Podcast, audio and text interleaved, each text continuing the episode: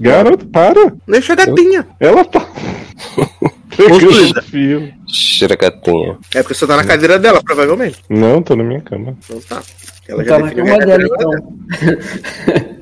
A casa é dela, agora. Tu tá de visitante. Ela aí. tá meio doida porque eu passei. O que, que aconteceu? Eu trouxe uns produtos de limpeza do mercado novo. Aí eu falei, vou gastar isso aqui. Aí eu dei- passei uma borrifada de cloro no banheiro pra depois eu limpar. A matar a gata, né? Eita. Não, só que ela fica eufórica. Ela ama. Doidona. Gente, cheirada. a Runa.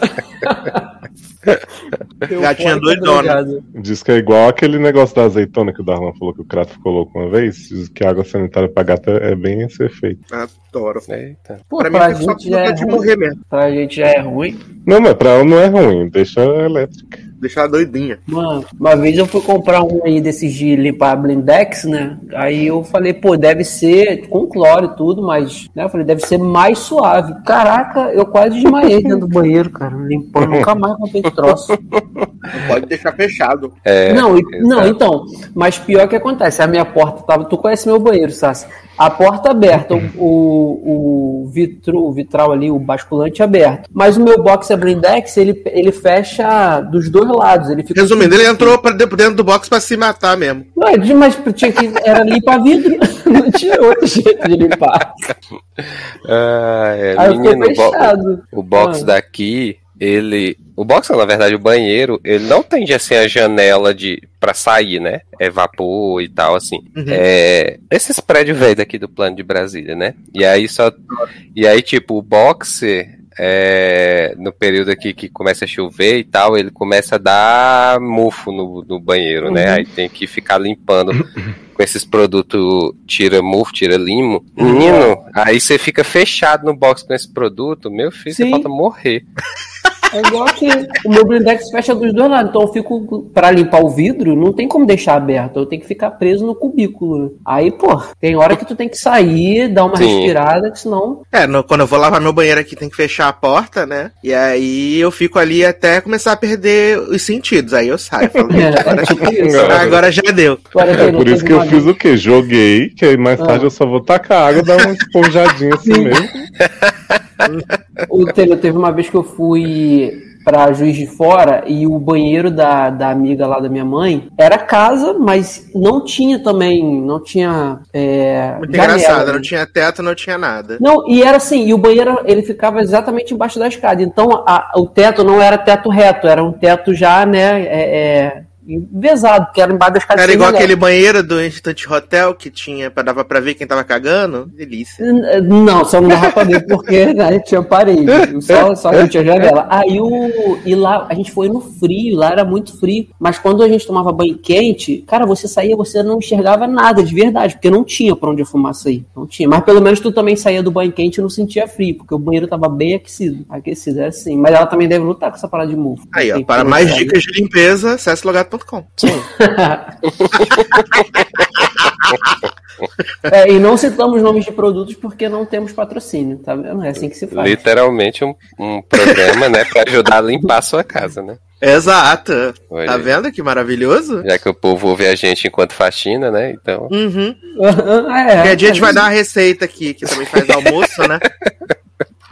Que a gente dá uma receita, traz a receita lá do Tudo Gostoso pra poder fazer. Inclusive, eu tô até aprendendo a cozinhar também. né? Já Fazer- frango, já fazer o, o macarrão de Luca que nós fizemos, né? Aliás, assistam lá o vídeo no Tudo Gostoso que a gente fez, patrocinado pelo? Disney Plus. Pensei que fosse o Macarrão de de? Samuel. Não, a gente fez uma macarronada com molho de tomate, bacon e manjericão. Que abraçaram ele no final. Macarrão de Luca. Aliás, o De Luca, ele faz a voz de um personagem no Luca. Ah, é? Olha aí. Hum, De quem? É de uma- Luca? Não, não é uma participação, né? É uma, é- não é um personagem, né? É uma participação, assim, muito, muito, muito pequena.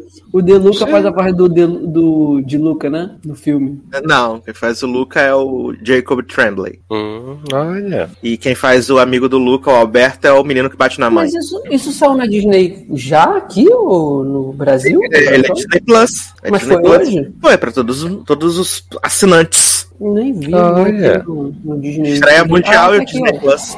Luca, Luca, Luca, Luca. E, não- e o bom é que não é coisa, né? Não é premium. Não, não, mas é isso. Isso é pra todo mundo. Uhum. E ele canta My name is Luca. Não canta, menino. Só anda de bicicleta. Lu- Luca. Já- agora agora eu já faz vou o ver Call o Me desenho By Your Name. Agora eu já vou ver a cena esperando, o filme esperando uma cena de abraço coletivo pra curar. É muito bonitinho o filme, gente. Muito bonitinho. Bom, É, vai estar na quero- pauta da semana que vem, né? Então já tem coisa pra assistir. Vai, vai estar na pauta da semana que vem. Da semana que vem está interessante. Quando vem com interessante, É, já 10 sabe. É, tá bom, dependendo do que for, né? Tipo, se um dos itens for 12 episódios de 40 minutos, aí- Um já é, um já é, porque são oito episódios de Elite, né? De 50 mas só, não, mas só ah, o 8 ainda vai, né? Pô, mas oito 8 é- de 50 e tanto vira 10, né?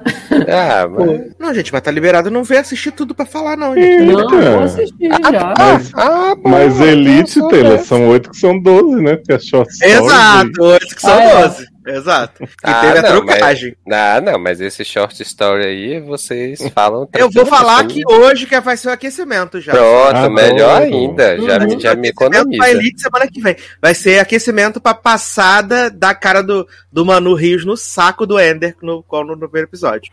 Pesadíssimo. Eu mandei pra Leózio. Pesadíssima a cena, assim.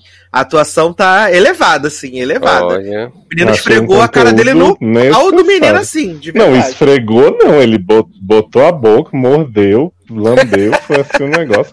Quer ver? Gente. Eu vou, eu vou até mandar lá no grupo pra vocês verem. Olha, E depois é tem uma cena- E depois tem uma cena pura de objetificação, que é só o menino no, no chuveiro e a câmera cinco horas encarando a bunda dele, assim. No rego. É, tá maravilhoso. Nesse, nesse segundo episódio, tem trisal no meio das pessoas. Maravilhoso. Tom Holland ficou com vontade de fazer Elite, né? Homem com homem, mulher com mulher, cachorro, príncipe.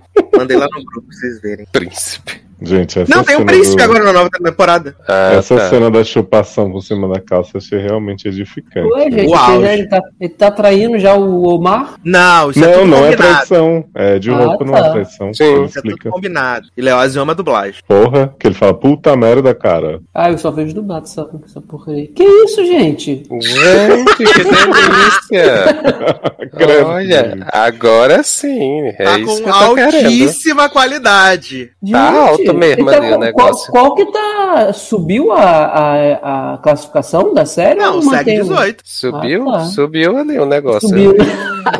Isso é, isso é uma boate gay ou estão Ah, assim? gay. Ah, bate Ah, tá. Ah, bate que era tipo nos corredores do colégio. Cadê a Puta, objetificação? chega, chega, para, continua. Cadê, a Cadê a objetificação do episódio seguinte?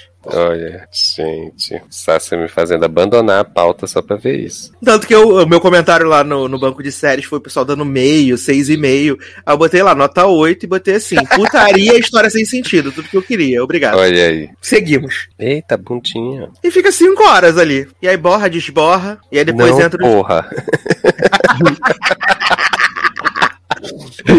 Ai, ai. É sobre isso, né? É a Buda de quem? Do Guzmán? Não, é do menino novo. Do, do novo. Ah, porque passou o Guzmán ali, eu. É, o, o Guzmán dá um tapinha no, no braço do Omar. Arrasou. Muito que bem. Guzmán tá, tá, tá na crise lá com Nádia, ao mesmo tempo que tá gostando de Demi Lovato. Hum, Até agora nada fez sentido nessa série, mas. não Quem acredito. Quem disse que eu tô pra ver sentido, né, amor?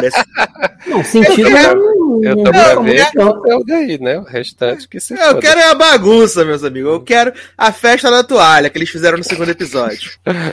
Eu amo que no Ah. dubla- eu amo que né, quando vê dublado, né, eu vejo dublado e com legenda. É muito engraçado porque a Rebeca no no Por que, que tu vê dublado com legenda? gente? Ele é louco.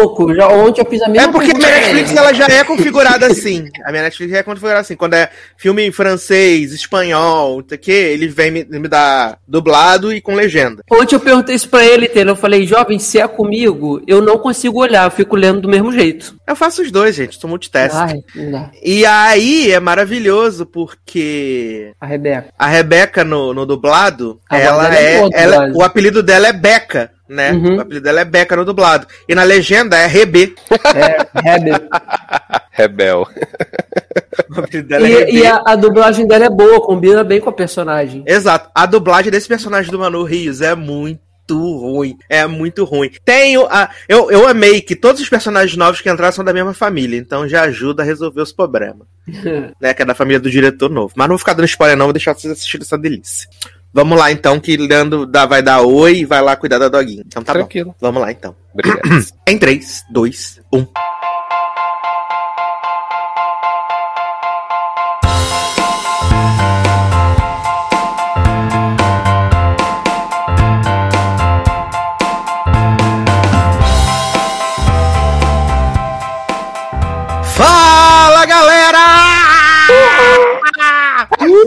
Sejam bem-vindos a mais uma edição.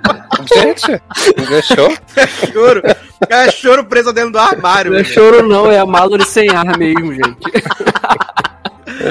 Sejam bem-vindos a mais uma edição do LogadoCast. Eu sou Edu Sassa e no programa de hoje, obviamente, vamos fazer o quê? Entreter você nesse domingo, trazer o melhor da TV, do stream, do cinema, de tudo que está acontecendo no Brasil e no mundo, né? E celebrar o prefeito do Rio de Janeiro, Eduardo Paz, que disse que Aê! todo carioca até. Todo carioca, é, todo carioca mesmo, tá? Da cidade, do município do Rio de Janeiro, vai receber a primeira dose da vacina até 31 de agosto. É Porque um- choras. Ai, que sonho ter um preço. Sempre Olha. votei nesse homem, sempre vou continuar votando. Vem pra cá, vem pra cá, vem pra cá, gente. Vem pra cá que eu empresto a vocês o comprovante de Vem, residência. vem. Conta da Light, tá aqui pra emprestar, pode vir. Vai ser Até tudo. pago. né? Aham. Vem, vem, vem, gente, vem. É é mais fácil. Vem aqui pro Rio, dá um passeio e ainda tomar vacina. Olha que delícia. Vem Maravilhoso. pro Rio, você também. Vem. Olha aí. Mas, obviamente, não estou aqui sozinho, né? Estou aqui com ele, que tem a interpretação de sua vida, com suas roupinhas grunge, seu cabelo descolorido. Léo Oliveira. Olá, Brasil. Estamos aqui hoje para falar da melhor série do verão americano e também de Cruel Summer. Que absurdo. Hoje, por incrível que pareça, Handmaid's Tale não vai ser a pior série da pauta. Gente! que ponto chegamos, meus Pois amigos? Também temos aqui ele, que já colocou sua calça mais justa, né? Agora que tá no meio do apagão, Taylor Rocha. Ai, gente, como eu tava com saudade de ver um musical bom, né? E continuo com saudade, porque, gente, não rolou. Sempre Não tem o rei do que- show aí pra rever, né? Então, graças a é. Deus, né, filho? Que aí facilita a nossa vida, Agora né? no Disney gente... Plus. Não, aí, Bem que que a gente disseram que o rei fica... do show ia acabar com os musicais, né? Olha aí, rei do depois show. dele. Ai, que maravilhoso. E por último, mas não menos importante, ele, que já está vendendo suas pirangas, e eu disse pirangas, não piranhas, Leandro Tempos. É, gente, eu só tô pirágua, pirágua, calor, calor, porque a única coisa desse filme que ficou na minha mente foram essas duas palavras. Pelos motivos Mas- errados, né? De você que tá dizendo. Mas é isso, gente. Então já perceberam que hoje vai ter musical, Lin-Manuel Miranda, né? Vai ter muita gente sem ar aí com Cruel Summer. Então a pauta hoje tá boa. Tá maravilhosa, tá maravilhosa. Começando aqui, então, com notícias e renovações maravilhosas. Cruel Summer, renovada para a segunda temporada, para a alegria de Léo Oliveira. Né? Ai, gente, como é bom, né? Ficar escravo de série ruim pra sempre. Para o deleite de Léo Nada Oliveira. me faz mais feliz. Ainda mais agora, né, menino? Com esse final tão bom, né, que teve, né? Tão gostoso. Então, Ai, desse, se eu já tava na dúvida se eu queria a segunda temporada, depois desse final, então, eu tenho certeza que nunca mais, né? Ai, nessas horas que eu fico feliz que vocês me fizeram desistir, gente. eu eu não te fiz nada. assistido, ter assistido o- pelo menos o último. Ter assistido. Só isso que eu digo, tá? Tinha que ter Como é? assistido. Tinha que ter assistido pelo menos o último, que é maravilhoso. Ah, vamos Porra. ver aí, né? Dependendo do que vocês Internalizar, disserem. né? Internalizar, exato. Você não fica falando isso, Leonardo. que Depois você vai ser muito julgado no Twitter, na rede social Hum, Twitter. uhum. Tá, aliás, tivemos alguma resposta no Twitter? Não, depois você bloqueou a moça, ela acho que ela parou mesmo. Ah, que triste, né? Pois é. Fiquei até esperando. Eu também, fiquei esperando. Vou até mas- olhar aqui de novo, vai que eu não. Ah, é, né? Vai que teve aí. Eu não posso ver que eu bloqueei ela, então não tem mais, né? Essa barra. É, enquanto o Leoz procura ali os tweets, menino, tivemos aí cancelamentos essa semana, né? Grande Army, né? Essa série muito importante da Netflix foi cancelada. Não vai ter segunda temporada. Faço nessa nem série. ideia do que seja isso. Menina, é aquela da escola pública em Nova York, que teve até bomba no piloto? Que te... Bomba Não sei- eu não lembro se você piloto. viu. A gente comentou aqui, mas não lembro se você chegou a ver. Teve até bomba no piloto. É, foi uma que tinha a menina tirando o negócio do- da buceta dela banheiro. a camisinha dentro, que delícia. Verdade. Gente, não faço ideia do que tá acontecendo. séries teens da Netflix que ela lança três por semana, todas ruins. Perdeu nada. Ah, é tá. isso. Perdeu nada. É, deve ter sido. É. Manifeste, meus amigos, cancelada após a terceira temporada. Não, não acredito. Todos muito tristes. Fabiano Costa, principalmente, chateadíssimo no grupo. Sim. Procurando série pra substituir o manifesto. eu tô triste mesmo que Moço Mete Longo tá de novo sem emprego, né? Meu, minha inspiração pro meu protagonista aí tá de novo na, na Rua da Amargura, bichinho. Ó, mas aí trago boas notícias, porque a, Net, a NBC, né? A NBC não, no caso, o estúdio tá tentando levar Manifest pra, N- pra Netflix, né? Porque eles têm um acordo com a distribuição nos Estados Unidos e parece que a, a série bomba na plataforma lá. Então Gente. eles estão tentando fazer uma negociação. A Netflix tá vendo se cabe a série dentro dos seus custos. E aí ainda existe a possibilidade de Manifest voltar aí ressuscitada pela dona Netflix. Olha aí, vai estrear junto com os Zoes.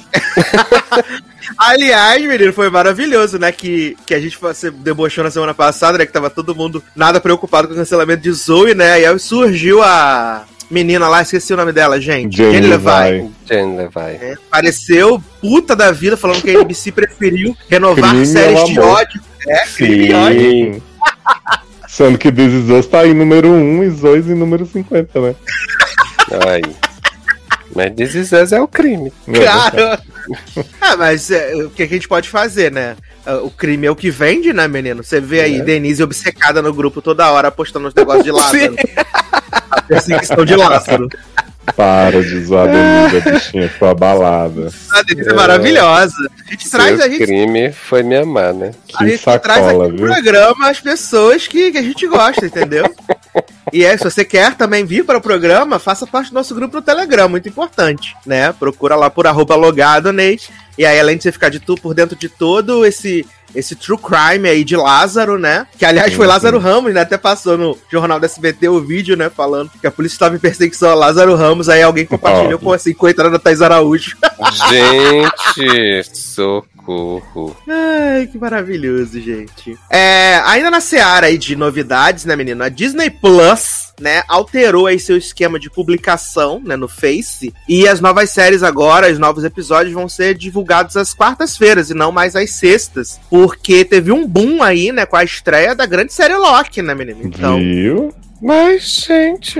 é. E aí eles Mas vai decidiram. mudar todas? Todas, todas as novas séries vão estrear agora. Gente, mas não pode ser uma por dia, não? Olha. Né? Então, assim, tem que ter o dia fixo. É, vai ser tudo quarta-feira agora, tá? Vai Ou seja, quem assiste todas vai ter que ficar escravo da Disney Plus na quarta-feira, né? Exato. Assim, o bom é que agora, dependendo do piloto, a gente pode assistir e gravar na crista da onda pra sair. Que a gente sempre Ah. fazia uma semana depois, né? Que era na sexta, uhum. da nossa gravação. Tá todo mundo pedindo.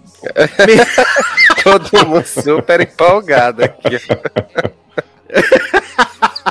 Fazer super passo no dia seguinte, né?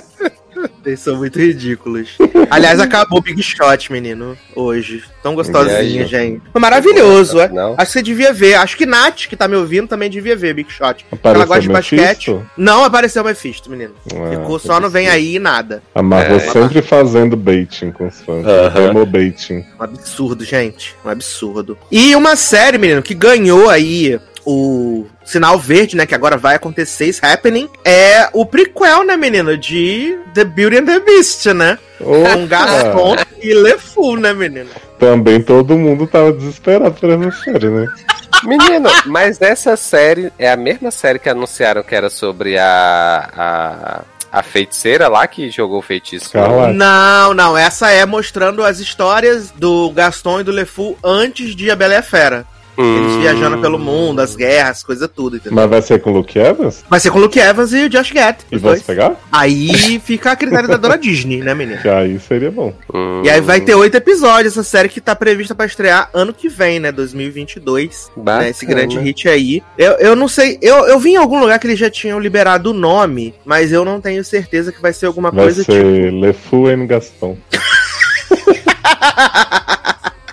Levou um Gastão, que escroto. uh, eu vi que era alguma coisa. Ah, tá aqui. Ah, não. Errei, errei. Não, não, não, não tem nessa matéria aqui, não. Mas assim que tiver, a gente vai contar pra vocês aí o nome dessa grande série que tá todo mundo esperando, né, menino? Todo mundo Sim, pediu por isso. esperando mais que vacina. Porra, Sim. muito mais. Mas a notícia que abalou aí o universo nessa semana foi que Fausto Silva não voltará à Rede Globo de televisão, né, menino? É, que peninha, comandante Dúbio.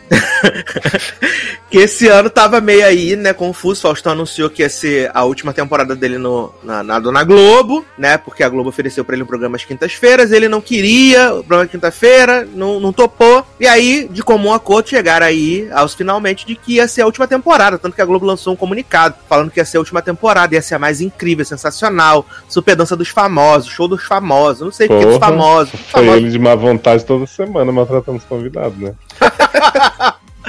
E aí, o que, que acontece? Algumas semanas depois que saiu essa, essa informação, o Faustão assinou com a Bandeirante né, um contrato de cinco anos depois. Assinou um contrato de cinco anos com a Dona Bandeirantes pra fazer aí uh, um programa igual ao dele, provavelmente aos domingos também, né, na, na, na, Dona Bandeirantes. E aí diz, corre na boca miúda, não posso afirmar, né, só a Sônia Branco pode ter esse tipo de informação assim quente, Léo Dias, mas que o clima ficou meio zoado, assim, ficou meio ruim, né, tanto que tiraram o Faustão de fazer programa ao vivo, botaram pra gravar na sexta-feira, que dá pra editar, tudo direitinho, e ele não tava muito satisfeito com esse rolê, e a Globo não tava muito feliz de ele ficar, porque o último programa do Domingão ia ao ar, ia ao ar no dia 26 de dezembro. Né? Ia ser o último programa.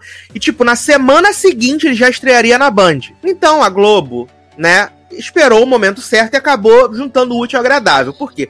Faustão teve uma infecção urinária na semana passada e não pôde apresentar o Dominguex. E aí ofereceram para ele fazer uma reprise, ele não quis, e indicou Thiago Life, né, o homem do sapatênis, para apresentar lá a Super Dança dos Famosos. Thiago Life foi, as pessoas gostaram, até ressuscitaram um vídeo dele em 2015 dançando Love Me Like You Do na Fátima Bernardes, maravilhoso. Né, menino? Esse vídeo, esse vídeo é maravilhoso, gente, em muitos níveis. E aí as pessoas gostaram, acharam o Thiago Leifert, né, solto, carismático, brincando. E aí, na terça-feira, acho que na terça-feira dessa semana, confirmaram, né, na terça-feira o Faustão tinha ido feito uma reunião, que ele ia reassumir o programa, a mulher dele já tinha falado no Instagram que tava tudo tranquilo, tudo show. E aí, quando foi na quarta-feira, saiu a notícia aí quentíssima de que o Faustão não voltaria ao ar, que tinha ele e a Dona Globo feito distrato, e ele sairia do ar imediatamente não voltaria para se despedir, o que gerou uma comoção, né? Como assim? O cara tá 32 anos na emissora, não vai poder fazer um programa de despedida. Também acho uma puta na sacanagem. Essa é a verdade. Mas ele vai continuar ganhando salário até o fim do ano? Vai continuar ganhando salário até o fim do ano. Olha. Vai continuar ganhando. Algumas pessoas fizeram o, o, o, a conta da rescisão que ele não tem, né? Porque ele não ganha,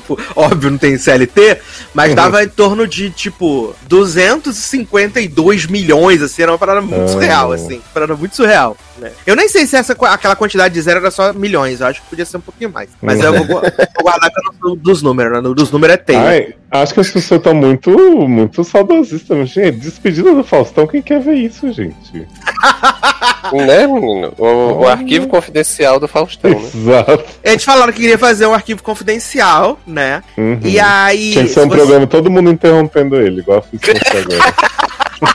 É, amor. E aí, se a gente entra lá no site da Dona Globo, né, a gente olhar a programação de domingo, não tem o Domingão mais, tá só Super Dança dos Famosos com o Thiago Lives, né? Hum. E dispensaram as bailarinas, né? Já dispensaram as bailarinas todas do, do Faustão também. E boa parte da equipe também foi demitida. Dizem que um dos diretores da Globo, quando o Faustão fechou o contrato com a Bandeirante, ele, é, ele pediu demissão da Globo pra ir começar a trabalhar no formato do Faustão já na Band. Então a Globo também ficou meio cabreira com isso. Aí juntou a fome com a vontade de comer, porque é o que eu até falei lá no grupo lá. Porque pra Globo não faz sentido manter o Faustão no ar até 26 de dezembro, sabendo que na semana seguinte ele vai estar na emissora concorrente. Exato, vai dar... pra dar mais ibope pra ele. Deixa ele seis meses agora sem fazer nada. Uhum, né? Sem aparecer. Que aí quando estrear na Band ninguém nem lembra que ele existe. É, não. E aí até Denise tava falando, né? Será que ele vai dar audiência? Não vai dar grande audiência. Deve ser dar 4 pontos de audiência na Bandeirante. 4 pontos, né? sim, né? E vão dizer que é hit. Então,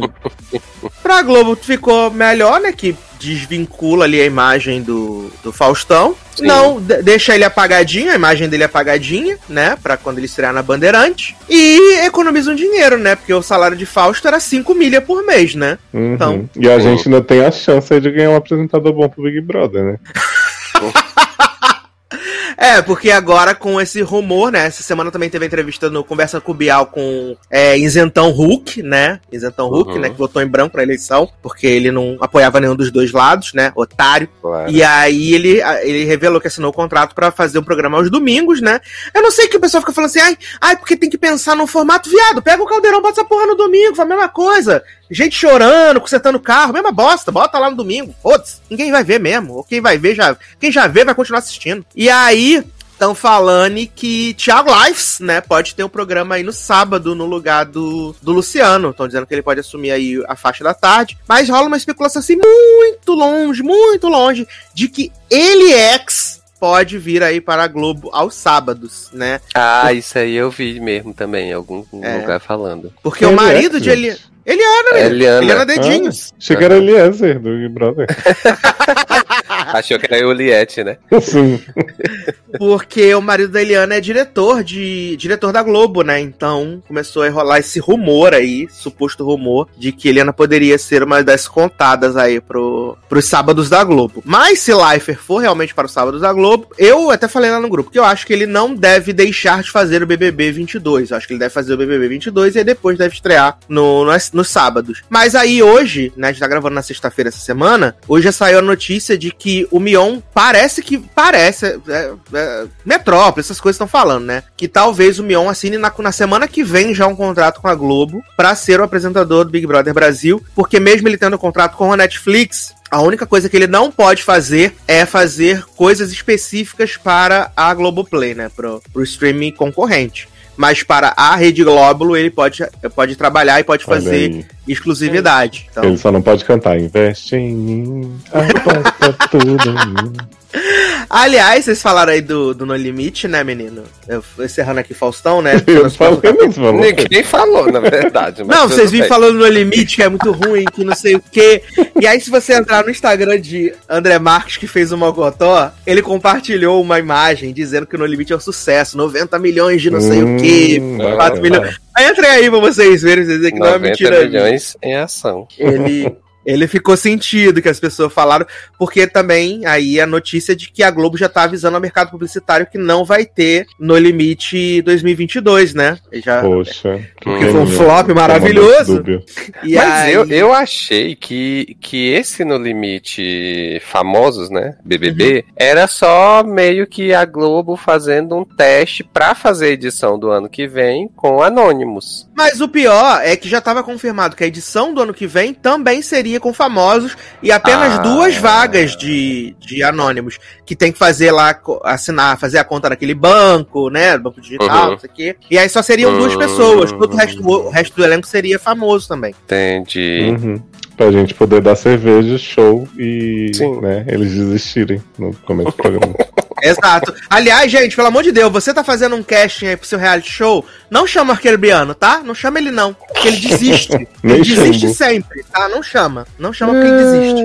Ele pede pra sair, né? Fez isso a merda no Big Brother, aí fez agora no Limite, aí vão querer fiar na Fazenda. Não bota não, que ele vai pedir pra sair na segunda semana. Não bota não, tá? Economiza esse cachê aí. Ah, mas um carisma daquele, bem difícil não querer, né? Homem sempre com fome, né, bichinho? Tadinho. Né? Sempre querendo comer bem. Ainda Ah, mais é. agora que aumentou o cachê, né? Ah, é verdade, né, menino?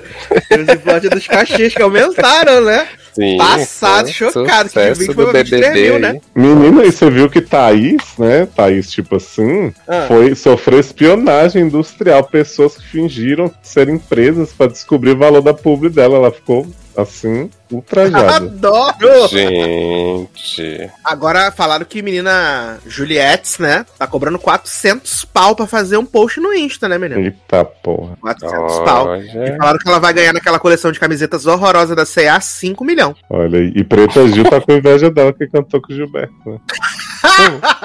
Eu falei com o Márcio Zanon que pelo menos as duas cantam mal igual, então tá É isso que eu ia Garoto. dizer. Cantou, né? Entre aspas, né? É. Olha, que susto. absurdo. Gente, ela é afinada, mas ela não é cantora. É, desculpa. exatamente. Não, gente, eu não sou afinado, sou cantor. Gravei álbuns que. Verdade, verdade. Mas você tem outras qualidades, Léo. Você tem outras qualidades. O que Eita. importa é o carisma. Exatamente. O carisma vence tudo, né? É, Carisma vence carisma Carpenter. Adoro, tadinha. Adoro. Terror de Josueldon. Adoro. Ai, ai. Mas, menino, vamos começar aqui nessa pauta maravilhosa dessa semana, incrível, né? Começando com uma série aí retornante da dona Apple TV Plus. Tenho que dizer que foi o meu primeiro e último episódio da série que não assistirei mais, né? Que é Home Before Dark. Mas, É. gente, Por que, né, jovem? Gente, como assim? Olha, eu pra perguntando por que e nem assisto. Voltou aí pra segunda temporada. Menino, eu achei o episódio não foi nem tão longo, mas eu dormi quatro vezes no episódio. socorro. Então, pra mim, foi-. É, é, assim, eu achei Aí o final quer dizer alguma legal. coisa já, né, cara? Quando Eu achei o final assim. legal, assim, mas eu acho que até realmente acontecer alguma coisa foi um pouco cansativo, assim. Uhum.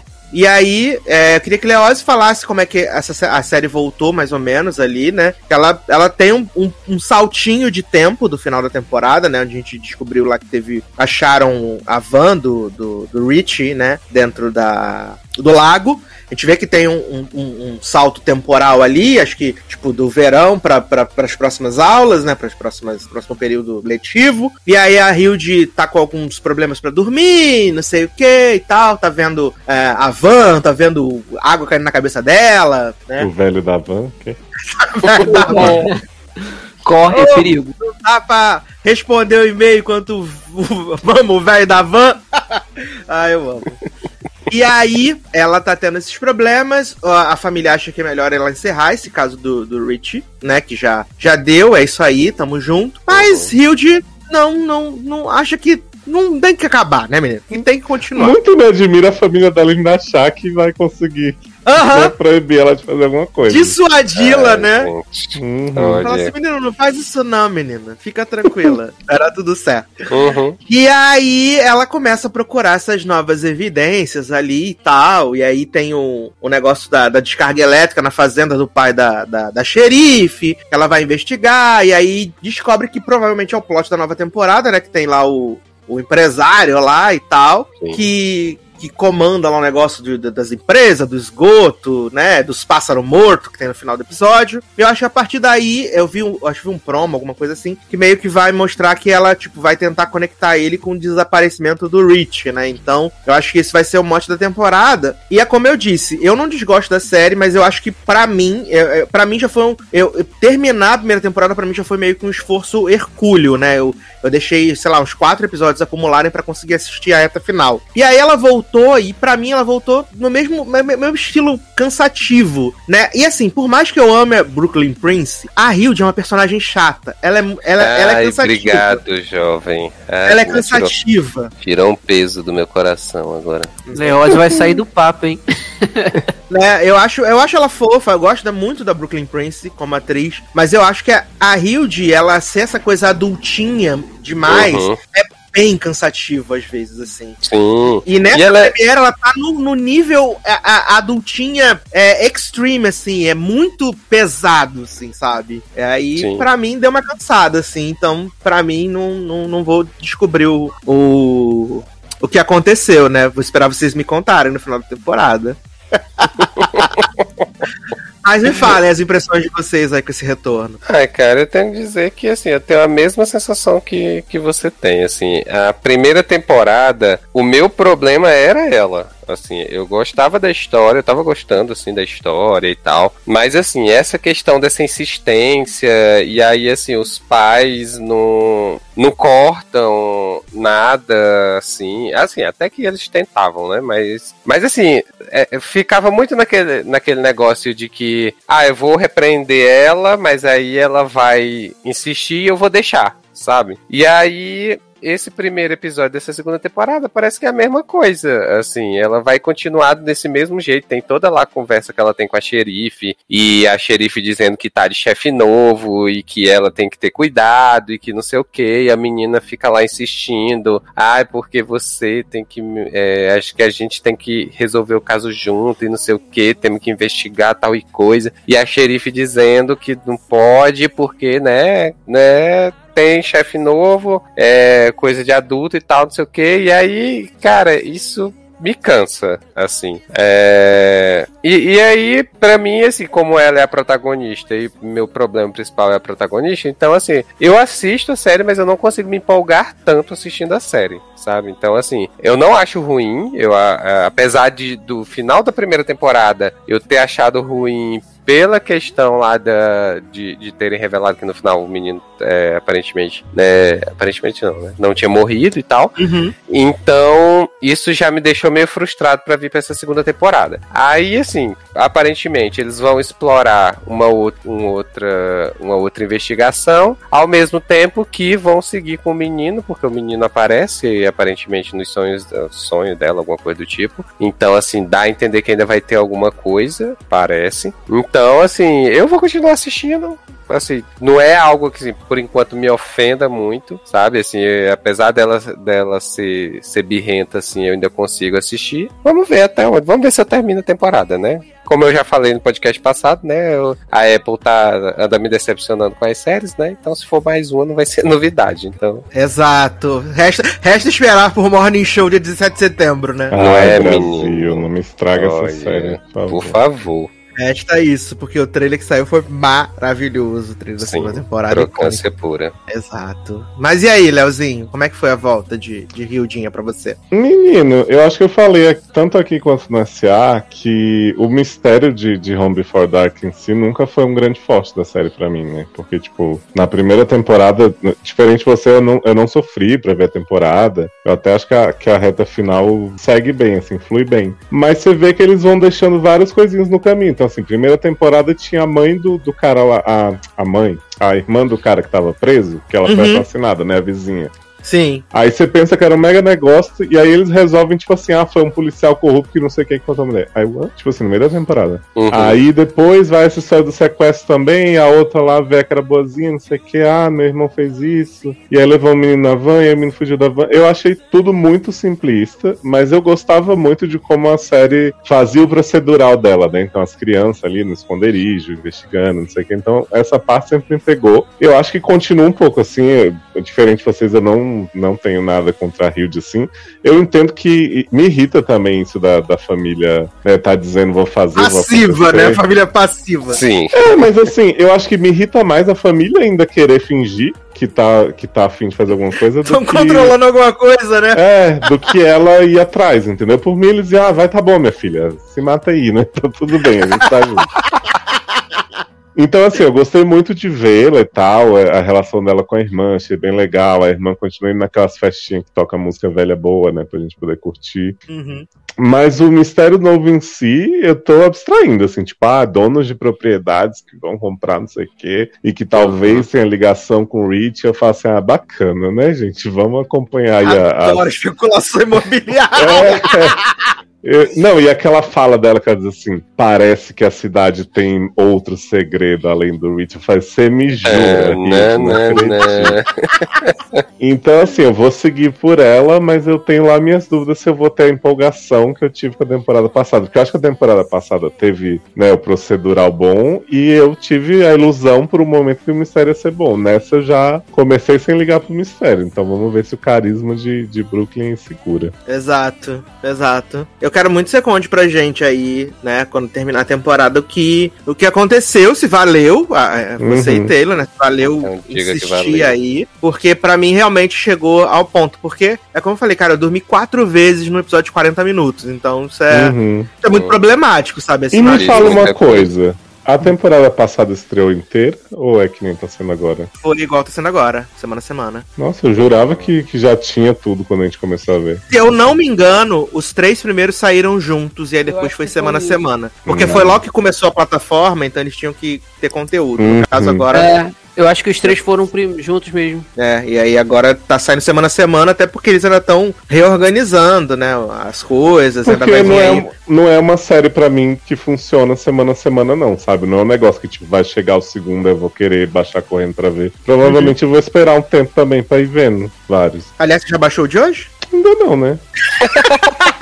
não tá nem na minha grade tudo que Eu amo, né? Porque é complicado. Mas aí agora vem aí os grandes hits da, da dona Apple, né? Si, Morning Show, Porra, né? Ted Laço. Aí, cara, boa. Brooklyn já virou Manhattan, porque essas crianças hoje crescem numa velocidade da luz. pior que eu acho que deram algum, algum negócio pra ela parar de crescer mesmo. Né? Exato. Né? A bichinha tá com a mesma cara. Sim, é. acho que ela até diminuiu um pouco. Não, eu acho que ela tá um pouco mais esguia, assim. Eu acho que ela tá um pouco mais esguia agora, né? Porque ela tá com a carinha um pouco mais fina. Uhum, sim. sério é um problema sério, né, cara? Mas os meninos não cresceram, não. Os meninos não cresceram, não. Os meninos estão igual. Uhum. Só já... a, o esconderijo que não né? Que... Bichinho, eu tô, né? Eu já tô esperando a criança de Loki aqui também já, uma cavala gigante, né? Nesse retorno. Ah, aí. verdade. Mas o hit já tá gravado, então pelo menos a segunda temporada vai ser de boa. O hit é. já tá gravado, entendeu? Em outubro. Não, hit and Key. Eu fui procurar de onde eu conhecia o ator que faz o menino, o meninozinho Hit, né, menino? Porque uhum. eu falei, gente, eu conheço essa, essa cara de algum lugar. E aí ele ficava aparecendo nos sonhos da, da Hilde. Eu falei, não é o menino de Mighty Ducks? É ele mesmo. Ah, tá. Eu olhei, eu lembrei de ti na hora. Eu é o Logan. te falar, na verdade. É o Logan mesmo. Exato. Ai, ai. Mario Dux muito melhor, gente. Tá. amizades, grandes amizades. Mas então tá aí, em breve a gente volta para falar de, né, Home Before Dark. E aí, agora, menino, um negócio que era pra gente, né, não dormir, acabou hum. que é um sonífero maravilhoso, né, que é o novo filme aí da Netflix, né, chamado Awake, né? Ei, ah, Nossa. Vale fumar. Protagonizado por Gina Rodrigues, dormir, né, né? menino? Não, pior que eu assistindo, eu só pensava nisso. Falei, gente, eu podia estar dormindo enquanto eles não podem. ah, mas inclusive eu dormi assistindo. Né? Ai, ai, cara. Lovo Longo aí, protagonizado por Gina Rodrigues, né? O Cristal, de Militante e também de aquele filme que as pessoas amam da Netflix, mas eu acho que é uma bosta, né? Something alguma coisa, alguém como você, um negócio de... que ela é as amigas, fumando maconha, Menino, ó, Gina Rodrigues só não convence como mãe de duas crianças, né? Porque ela parece irmã do Até porque filho. o filho é mais velho que ela, né? É, parece irmã do filho e, sei lá, a, a, a menininha a caçula, né?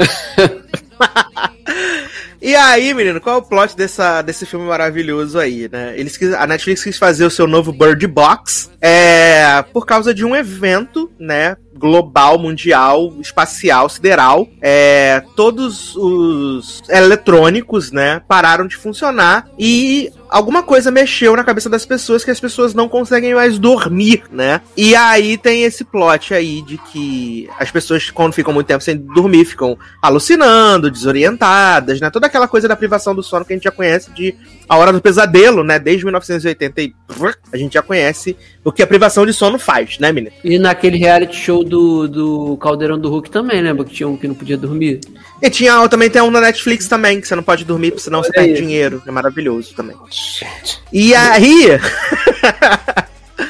E aí, até a da Netflix, se eu não me engano, é Don't Blink, uma coisa assim, né? As referências, gente. Que ponto chegamos, né? Né? E aí, é, as pessoas estão sem dormir, então estão desorientadas e tal. Só que tem uma pessoa, uma, uma veinha, que ela dorme, e além disso, também a filha de Gina Rodrigues também dorme. Então, é, eles querem levar ali, o, querem levar ela pro, pro hub, onde tem os, os especialistas estão tentando encontrar uma, uma cura, tentando entender o que aconteceu, e a história toda vai se desenrolar a partir daí, né? E assim, pra quê, né, menino? Eu, eu confesso que eu fiquei muito grande. confuso. Né? É. Menino, eu acho que esse filme ele é um grande vai do nada pro lugar nenhum né? Porque uhum. a gente tem aquela explicação assim, muito um passando já no final do filme do que aconteceu. Que é, assim. então, essa explicação, deixa, deixa eu só ver se, assim, porque, de verdade, eu comecei a ver esse filme pouco antes da gravação, ficou faltando 20 minutos para acabar, mas eu cheguei nessa parte dessa explicação. Putz, vou dar o spoiler falou. do final. Não, não tem problema não. Nossa. Ele tá super preocupado. Eu tô aqui me tremendo e não recebeu o spoiler. Vai nem dormir. Mas, não, eu, eu, digo isso porque, assim, o filme tá bem fresco na minha, na minha mente, mas eu fiquei muito confuso, porque, assim, essa explicação que o Sasser diz que eles só passam assim, é alguma coisa também que aconteceu no espaço que inverteu os polos da Terra, não é? Tipo aquele, aquele ah, plot de dessa. The Night, é. Uhum. Beleza, só que eu fiquei muito confuso porque o filme dá a entender no início que eles já estão sem dormir e não ficaram sem dormir após a, a queda da energia. Não, mas ficaram. Isso. Não, eles ficaram sem dormir não. depois do, da, da, da doideira lá. É porque, porque acontece no começo explica, do filme. Nem, é, nem explica, não fala nada. É pra, então, dá pra entender isso, porque ela já tá no carro voltando para casa meio com sono, sem conseguir dormir, aí você fica, ué, então Não, mas tá aí tudo bem, é porque ela trabalha à noite lá no, no negócio, né, no, na universidade. Uhum. Sim, sim, okay. exato, exato. Mas então, eu acho que assim, esse é. O filme, se eu não me engano, ele tem uma hora e meia, né? Uma hora e É, é, é com aí, assim. uma hora e meia, isso aí. É, exato. E aí, esse é o tipo de filme que há, assim, precisa melhorar muita coisa nesse filme, lógico. Mas eu acho que ele é pequeno demais para as coisas que acontecem nele. Para ambição, que né? poderiam.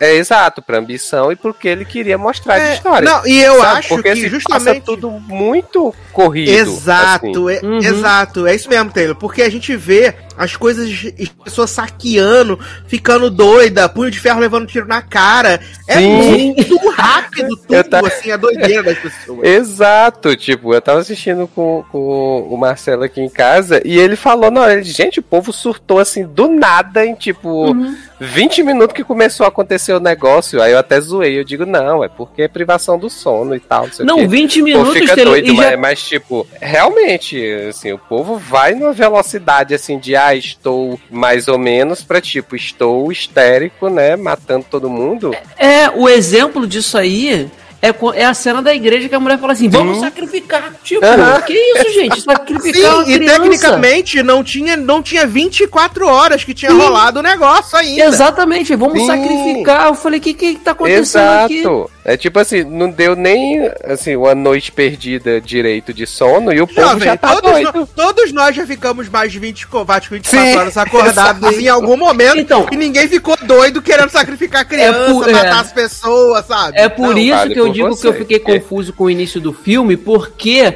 não faz sentido eles já estarem daquele jeito, inclusive morrendo daquele jeito, sendo que tinha, não tinha nem 24 horas do evento. Então dava, tava dando a entender que eles já estavam pelo menos ali três dias sem sem dormir. Entendeu? Por isso que me causou Sim. essa confusão toda. É muito. Exato, é tudo exato. confuso. É muito esquisito. Uhum. É. Não, e tipo, eu achei engraçado assim, porque tipo, quando eu vi o trailer desse, desse filme, é, eu tinha visto, eu tinha achado Parecia a... bom, né? Não, parecia interessante, pelo menos. Mas assim, eu tinha achado a maquiagem da, da Gina Rodrigues para quando ela estivesse assim, é, tipo, cinco noites, seis noites privada de sono, eu tinha achado mais pesada. E no filme, eu não achei tanto. Então, assim, eu achei que o povo tava com a cara assim super de boa para quem tava, sei lá, 48 Jovem, horas. e ainda tem 72 um problema. horas sem dormir. Não, ainda tem um problema problema que a atuação sonolenta da Gina Rodrigues vai alterando durante o filme.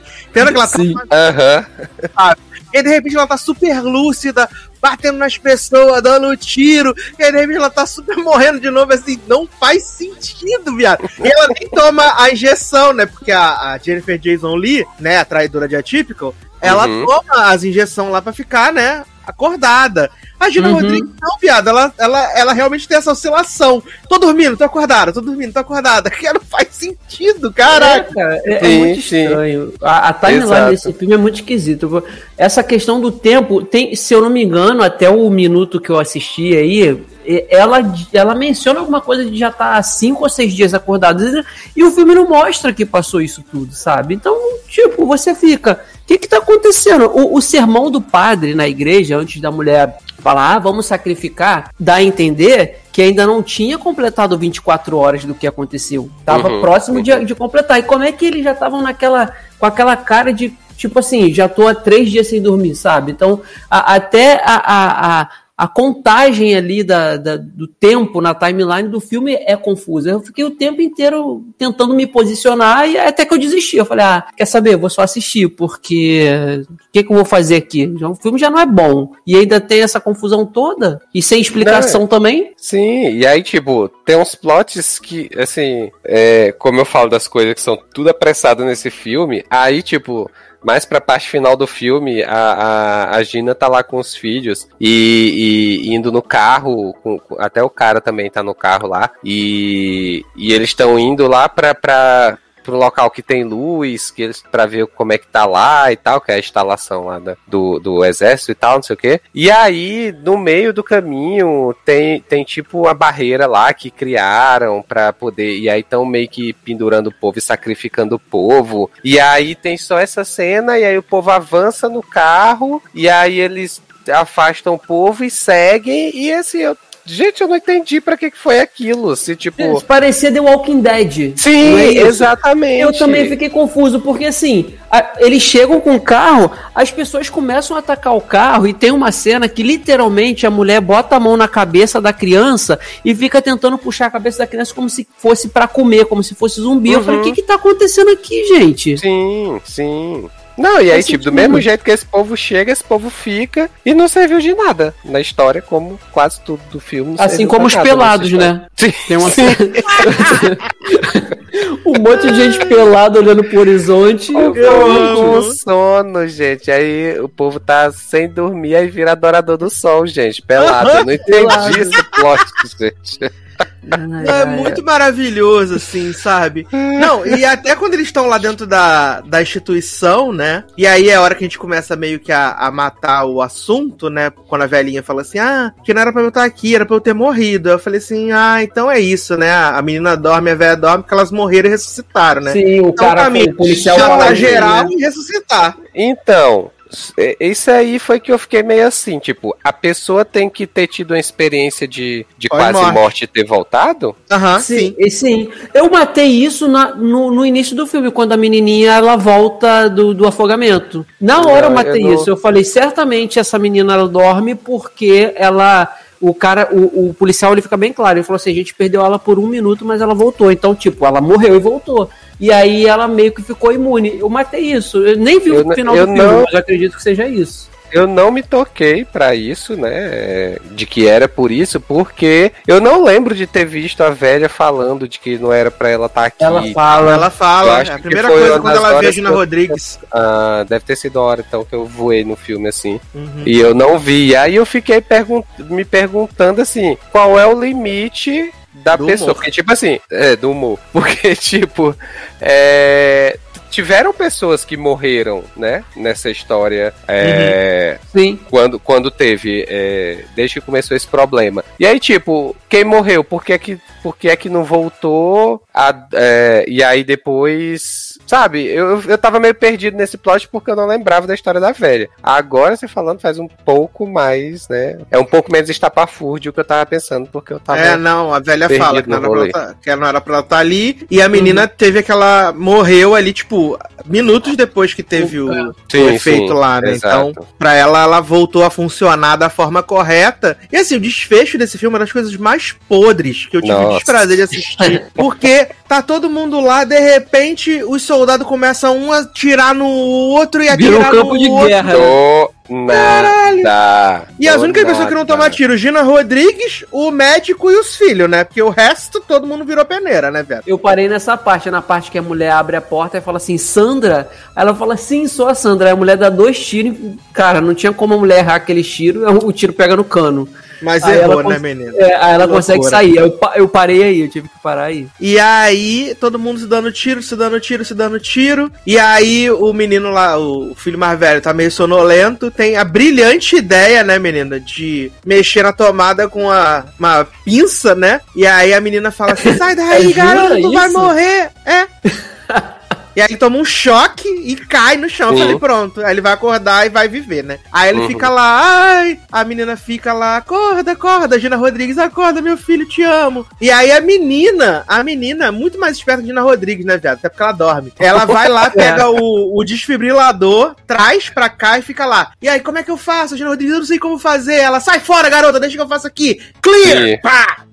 Clear, pá, fica lá a noite inteira tentando, né? Aí eles dormem no chão, né? Os, os defuntos dormem não, né? A Gina Rodrigues tá acordado, a menina uhum. ficou desmaiada lá. E aí, porque a Alguém bota a mão né, no desfibrilador, né? A Dina Rodrigues bota a mão no desfibrilador, as duas tomam choque, não é? Sim, é sim. Isso? As duas é, tomam é, choque. É porque elas vão dar o choque, tem aquele, né, quando você dá o choque com o desfibrilador, todo mundo afasta, né? Exato. E aí ele, elas, elas não afastaram, né? Aí a, a menina cai desmaiada, a Dina Rodrigues fica lá desmaiada com o olho aberto. Aí, quando a, a, Gina, a, a, menina acorda, ah, fulano, chorando, não sei o que, de repente ele mexe o dedinho. Aí ela fala, eita porra!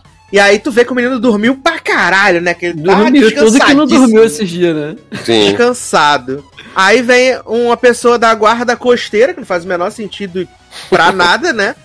Aparece lá a pessoa, drop a weapon, não sei o que, o caralho. Aí de repente eles estão botando uns negócios num jeep. Já ideia de que, caralho, a gente morreu e ressuscitou, né? Então, pra poder fazer mamãe dormir, vamos ter que matar ela e ressuscitar. Aí eles levam ela pro lago, né? Joga ela no lago, mata ela afogada. E aí eles vão fazer o clear e acaba, acaba o filme. Nossa, cara, ó, é tudo tão sem sentido. Que... Acaba no olho da Rodrigues, né? Sem ó, saber se ela é... ou não.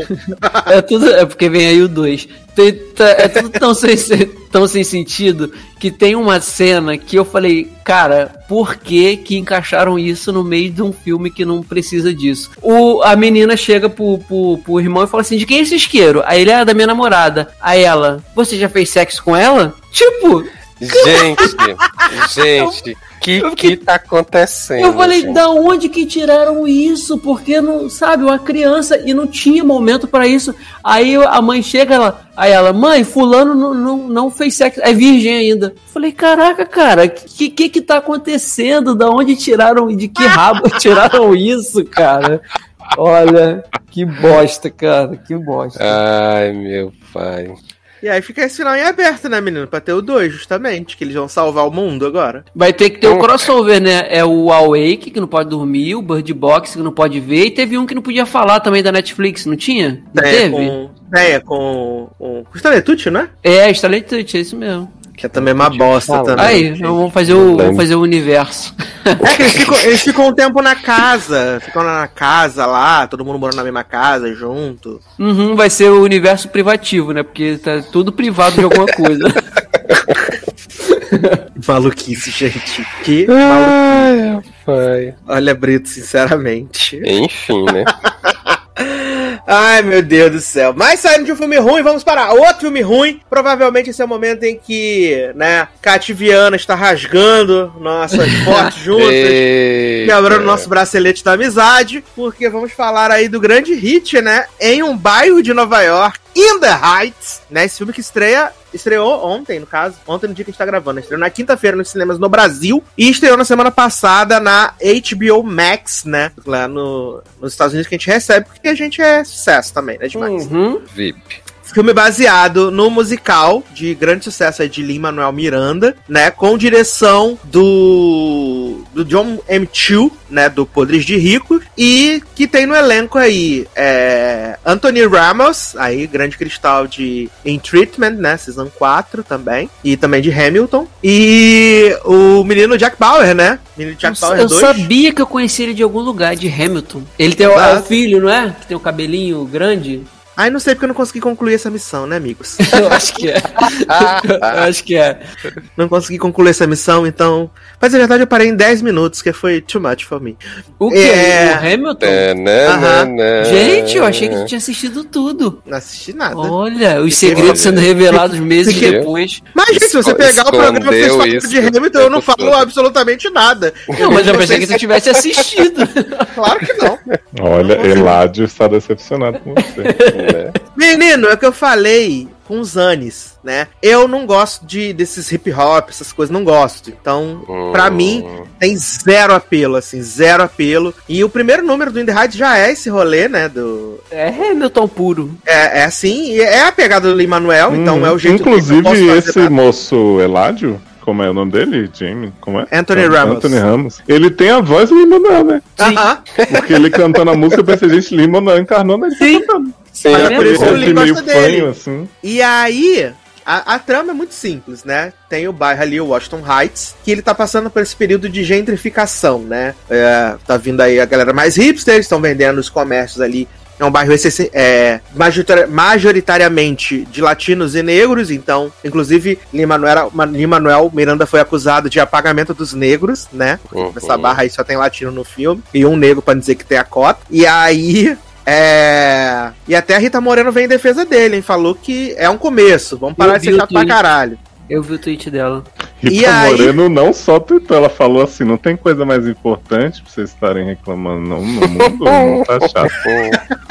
Inclusive, a, a, a, a Abuela poderia até ser ela no filme também, fiquei imaginando. É porque ela tá, no, ela tá no Amor Sublime Amor, vai sair no final do ano. Sim, é. mas eu posso falar uma coisa polêmica sobre a declaração de Rita Moreno, né? Que foi o máximo hum. que eu vi do filme, além da, da primeira cena.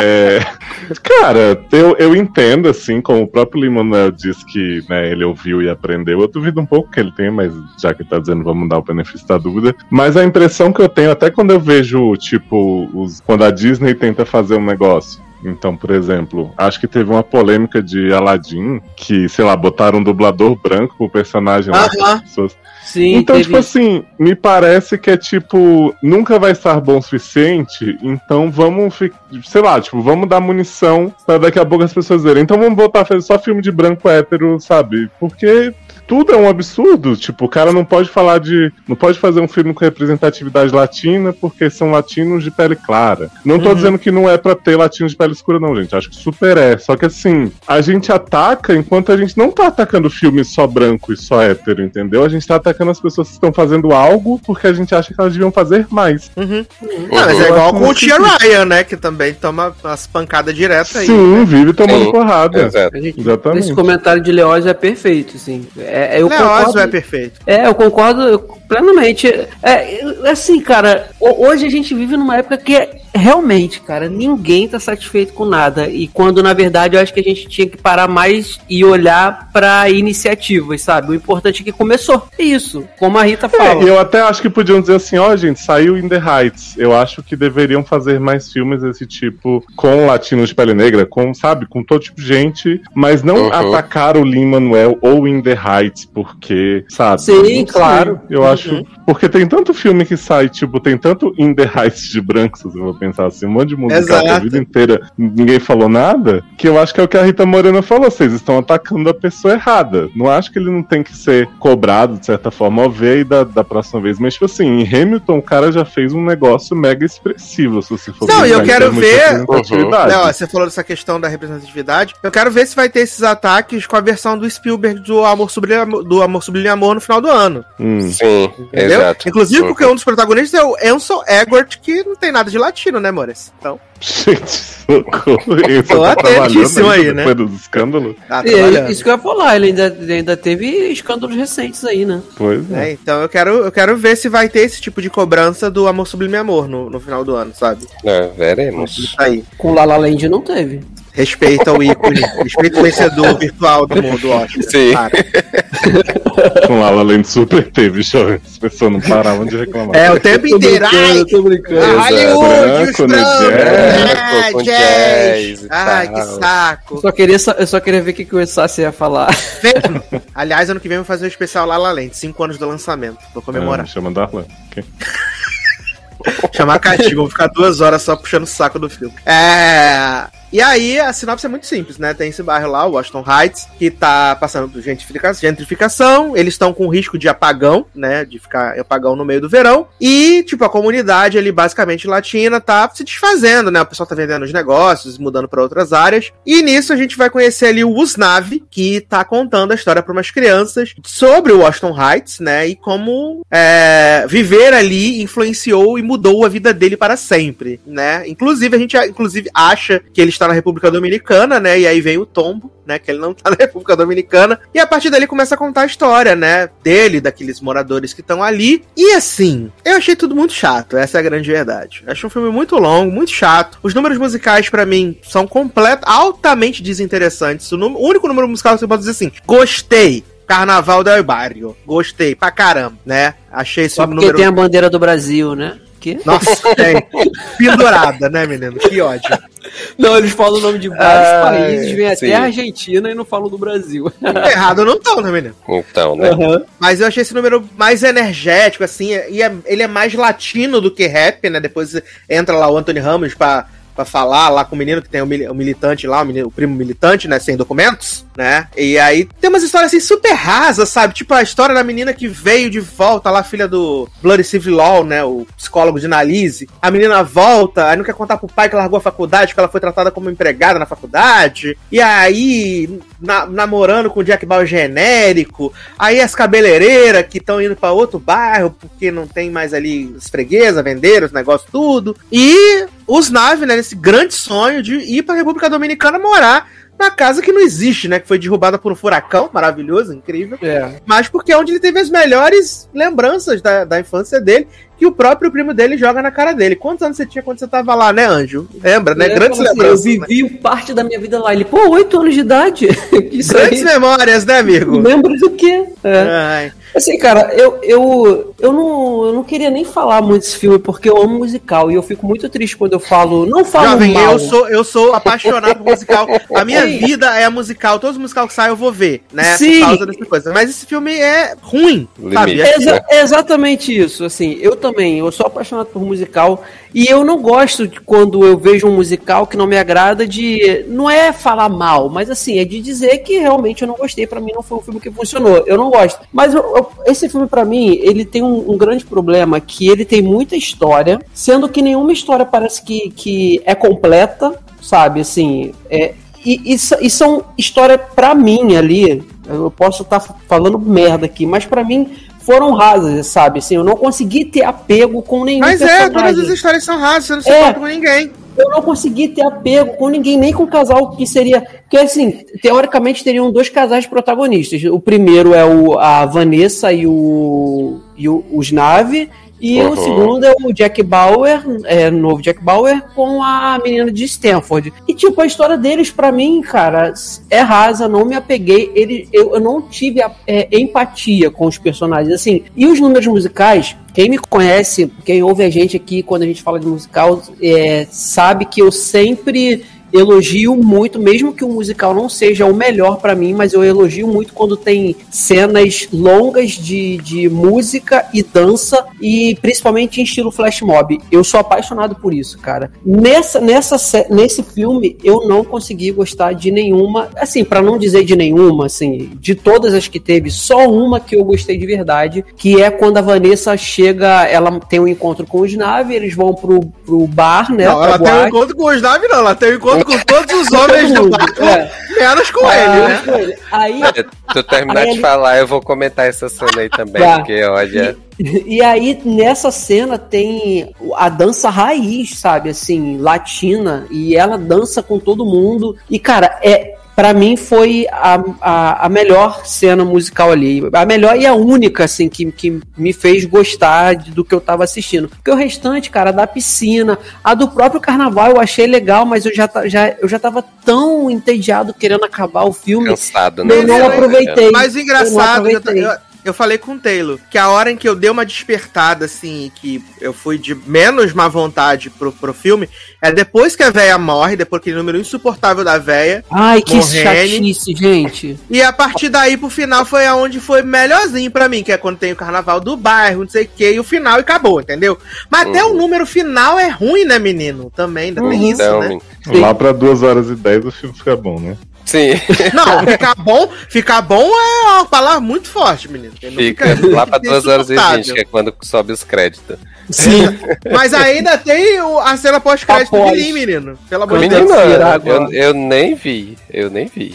Ah, não se, perdeu se nada. Se foi depois que começou qualquer coisa dos créditos, eu não vi. Porque... É, depois, depois. Não, eu só vi porque na legenda apareceu, tem cena pós-crédito. Senão, ah, eu nem menino. menino, porque assim, nos, nos 30, 40 minutos finais, eu tava conversando com o Sácia no Telegram sobre o filme, né? Então eu já não estava prestando atenção mesmo no que tava acontecendo, assim. Mas assim, é esse filme, cara, ele. Assim, eu, ao contrário de vocês, eu gostei dos números musicais.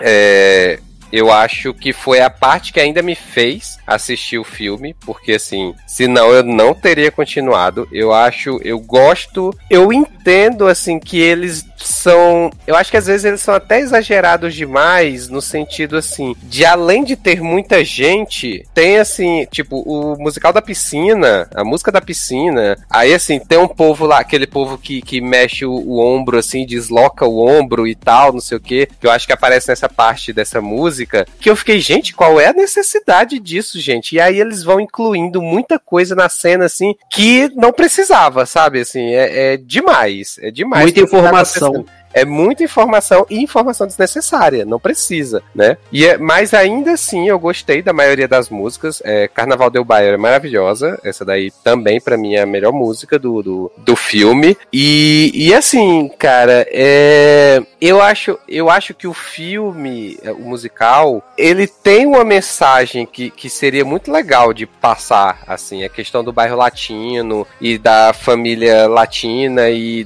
de, da comunidade latina se apoiando e tudo, e dessa questão do sonho, de você querer crescer, porque. E aí também tem, a, é, tem umas historinhas ali que na teoria seriam interessantes, como a questão da, da, da avó, que, né, que é, ela morre no filme, e depois descobre que ela que ganhou na loteria, então assim. Tava na cara isso já também, né? Sim, sim. assim, eu acho que o filme. Eu queria muito, sabe, assim, ter gostado do filme, porque eu acho que o, o, o, meio do filme, assim, o meio ambiente do filme que ele quer mostrar, que ele quer passar, é muito bom, é muito interessante. Só que o filme não consegue fazer isso, sabe? Então, assim, eu tava falando com o Sasser, cara, eu tô assistindo, eu tô assim, enquanto tá passando as cenas do filme, primeiro que eu já tenho um problema com musicais que tem diálogos cantados, Cantado. sabe? Eu acho, eu acho é, que pra também mim, não sou muito fã.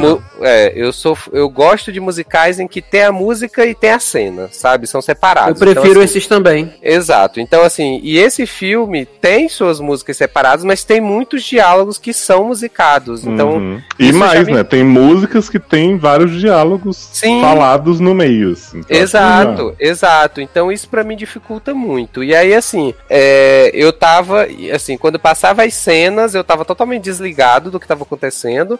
E aí, quando vinha as músicas, eu prestava atenção. Então, assim, a, tanto é que, tipo, chegou na cena lá em que o, os Nave discute com a Vanessa no apartamento, e aí, assim, que essa conversa é totalmente aleatória, assim. É tipo, ai, ah, por que você fez isso? Ah, eu não sei. Ah, mas eu ia te falar e não sei o que e tal. E eu mandei mensagem pro Sassi. Eu digo, Sassi, tem realmente um motivo para essa briga estar tá acontecendo e eu não prestei atenção? Ou realmente essa essa briga veio do nada e vai para lugar nenhum. E aí o Sassi falou: não, não tem motivo. Eu digo, ah, tá, então, porque assim, não é tipo a, a, a cena do, da música lá na boate que, que Leandro gostou, né? E tal. Uhum. Que é tipo assim: os naves saem com Vanessa, porque Vanessa chamou ele para dançar, e aí eles vão pro bar lá pra, pra dançar. Aí, assim, eles ficam cada um pro lado no bar, né? Assim, no, no, os naves ficam todo na dele, assim, que na teoria, pelo que eu pouco prestei atenção no filme, na teoria ele é uma pessoa tímida, só que pra mim ele não pareceu tímido, ele pareceu que tava querendo nada com ela, aparentemente. E aí, tipo, é... ela fica esperando ele chamar para dançar. E aí vem um cara, chama ela para dançar. Ela olha pros naves e os naves diz: Não, pode ir, eu sou Vai de lá de boa.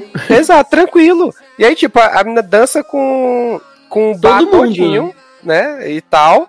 E aí eles brigam porque é, ela não deu. Ele diz que ela não deu atenção para ele e, e, ele diz que ela dançou com um batodinho. E eu digo, gente, não faz o menor sentido. Essa não, vale dizer que tem um apagão aí, no meio do bar, então, né? Então, aí e aí ele falar, é o primeiro a sair de dentro do coisa. Não, e, exato. E tipo assim, tem o um apagão, aí sai todo mundo correndo, e aí cada um se separa, né? Vai pra um lado.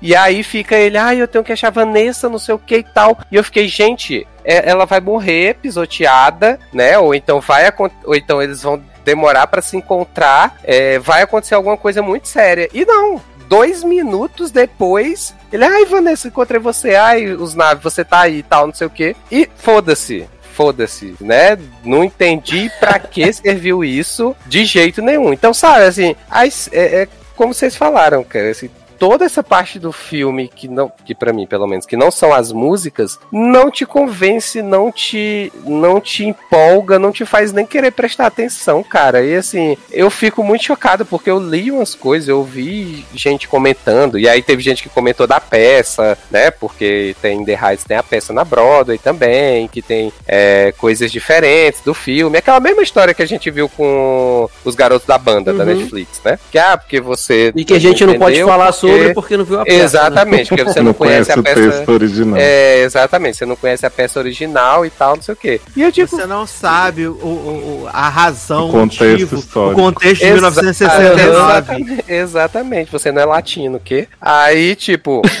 E aí volta naquela história, gente, foda-se a peça. Beleza, que tem a peça, que a peça é diferente, que aparentemente fez sucesso e é maravilhosa e tudo mais e tal, beleza. Mas assim, eu vi o filme e não fez sentido, não fez sentido. E aí depois eu ainda soube que cortaram cinco músicas cinco, seis músicas desse filme ainda. E eu fiquei pensando, eu horas, digo, né? gente, ia ter 15 horas esse filme. É. Então, assim, fazia logo só um clipe de músicas que para mim seria muito melhor, né? Assim, eu, eu veria só o clipe das músicas tranquilamente, não precisava de nada da história, né? Então, assim, não sei de onde veio, não sei pra onde vai. Foram, assim, vou dizer que foram uma hora e meia perdida, porque que foi a parte né, da história em si que não agregou.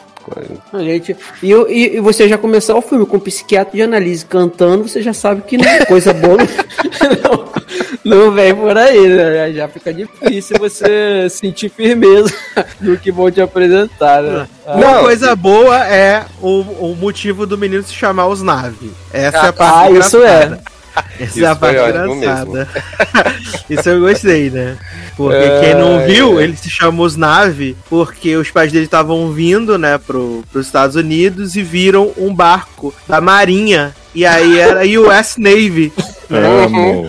E aí falou que o filho dele ia ter o nome daquele ali que achou bonito, aí virou os Nave. Olha, quando vocês começaram a falar os Nave, eu achei que era um grupo, assim, tipo, o grupo dos Nave foi até o Sabe o que, que eu achei, Leózio? Que eu e o Eduardo, a gente, né, no nosso grupo, a gente tem mania sempre de falar o nome, nomes assim, errado, né? Escrever na forma literal, como a gente costuma, como se fala, né? E aí o Eduardo comigo também, ele tem, a gente tem muito disso. É, é, é, sei lá, é que agora eu não vou lembrar um nome específico para falar, mas a gente brinca muito. Às vezes fala assim, ah, Eduardo, eu vou ver com a legenda em inglês. Em vez de escrever em inglês, eu escrevo em inglês, sabe? Assim, é, a gente faz isso com o uhum. nome também. E aí, quando ele falou para mim alguma coisa um dia antes de, de, de, eu assistir o filme, ele falou os nave.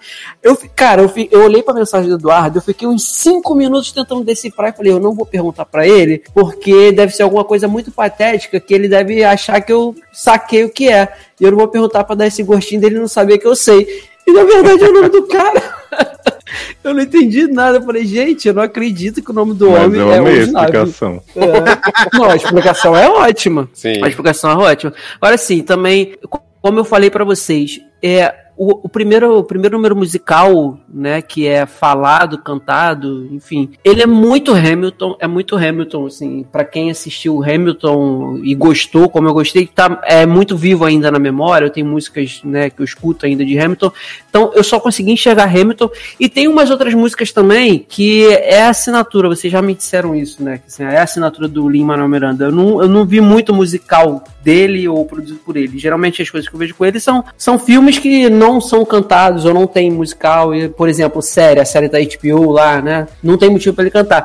E também tem uma outra assinatura dele que tem muita música dessa dessa de Andy Heights, que é ele ele faz muito em Hamilton. São são frases que é não chega a ser coro ou não chega a ser refrão, mas são frases que duas pessoas estão cantando, uma canta e a uma fala e a outra logo em cima em outro tom repete a, me a mesma palavra, a mesma frase. Isso tem muito em Hamilton e tem muito nisso aí também. Então eram cenas que se eu fechasse o olho ali, eu parecia que eu tava escutando Hamilton só que com, com outras palavras, sabe assim, porque uhum. parecia que a, a a, o, a música mesmo, o som, a, a, musicalidade, sei lá, tudo era é muito parecido. Aí é, mas o assim, nome disso é assinatura ou falta de criatividade? É, é, é isso. Boa pergunta. Fica aí o questionamento. Eu só perguntei, viu, gente? Eu não sei. Fica aí o questionamento. Cati, não, não me odeie, por favor. Assim, eu gosto de Lin Manuel Miranda, eu não enjoei dele ainda, apesar de que eu acho que esse homem é aquilo. É aonde eu tô olhando, eu tô vendo esse cara. Tipo, eu para mim o auge foi, Lin Manuel Miranda, o auge foi quando eu estava vendo o documentário de Walter Mercado e esse homem apareceu. E, tipo, então, sabe, muita coisa ele tá fazendo, mas eu não, eu gosto dele, não enjoei, não tô enjoado ainda, e eu acho que ele é muito bom para esse tipo de coisa. Só que, e nesse filme específico, eu achei muita, muita coisa ali que parecia que foi tirado de Hamilton especificamente e encaixado ali, sabe? Fora tudo que a gente já falou aqui. Não funcionou, né, Mores? É isso. Pois é. Não mesmo, não mesmo. Mas tá sendo super aclamado, né? Enquanto a gente tá aqui falando, o Lima tá ganhando milhões. Sim, Exatamente. Claro, como Exato. sempre. Recalcados que somos. Aham, uhum, sim. Ah, claro.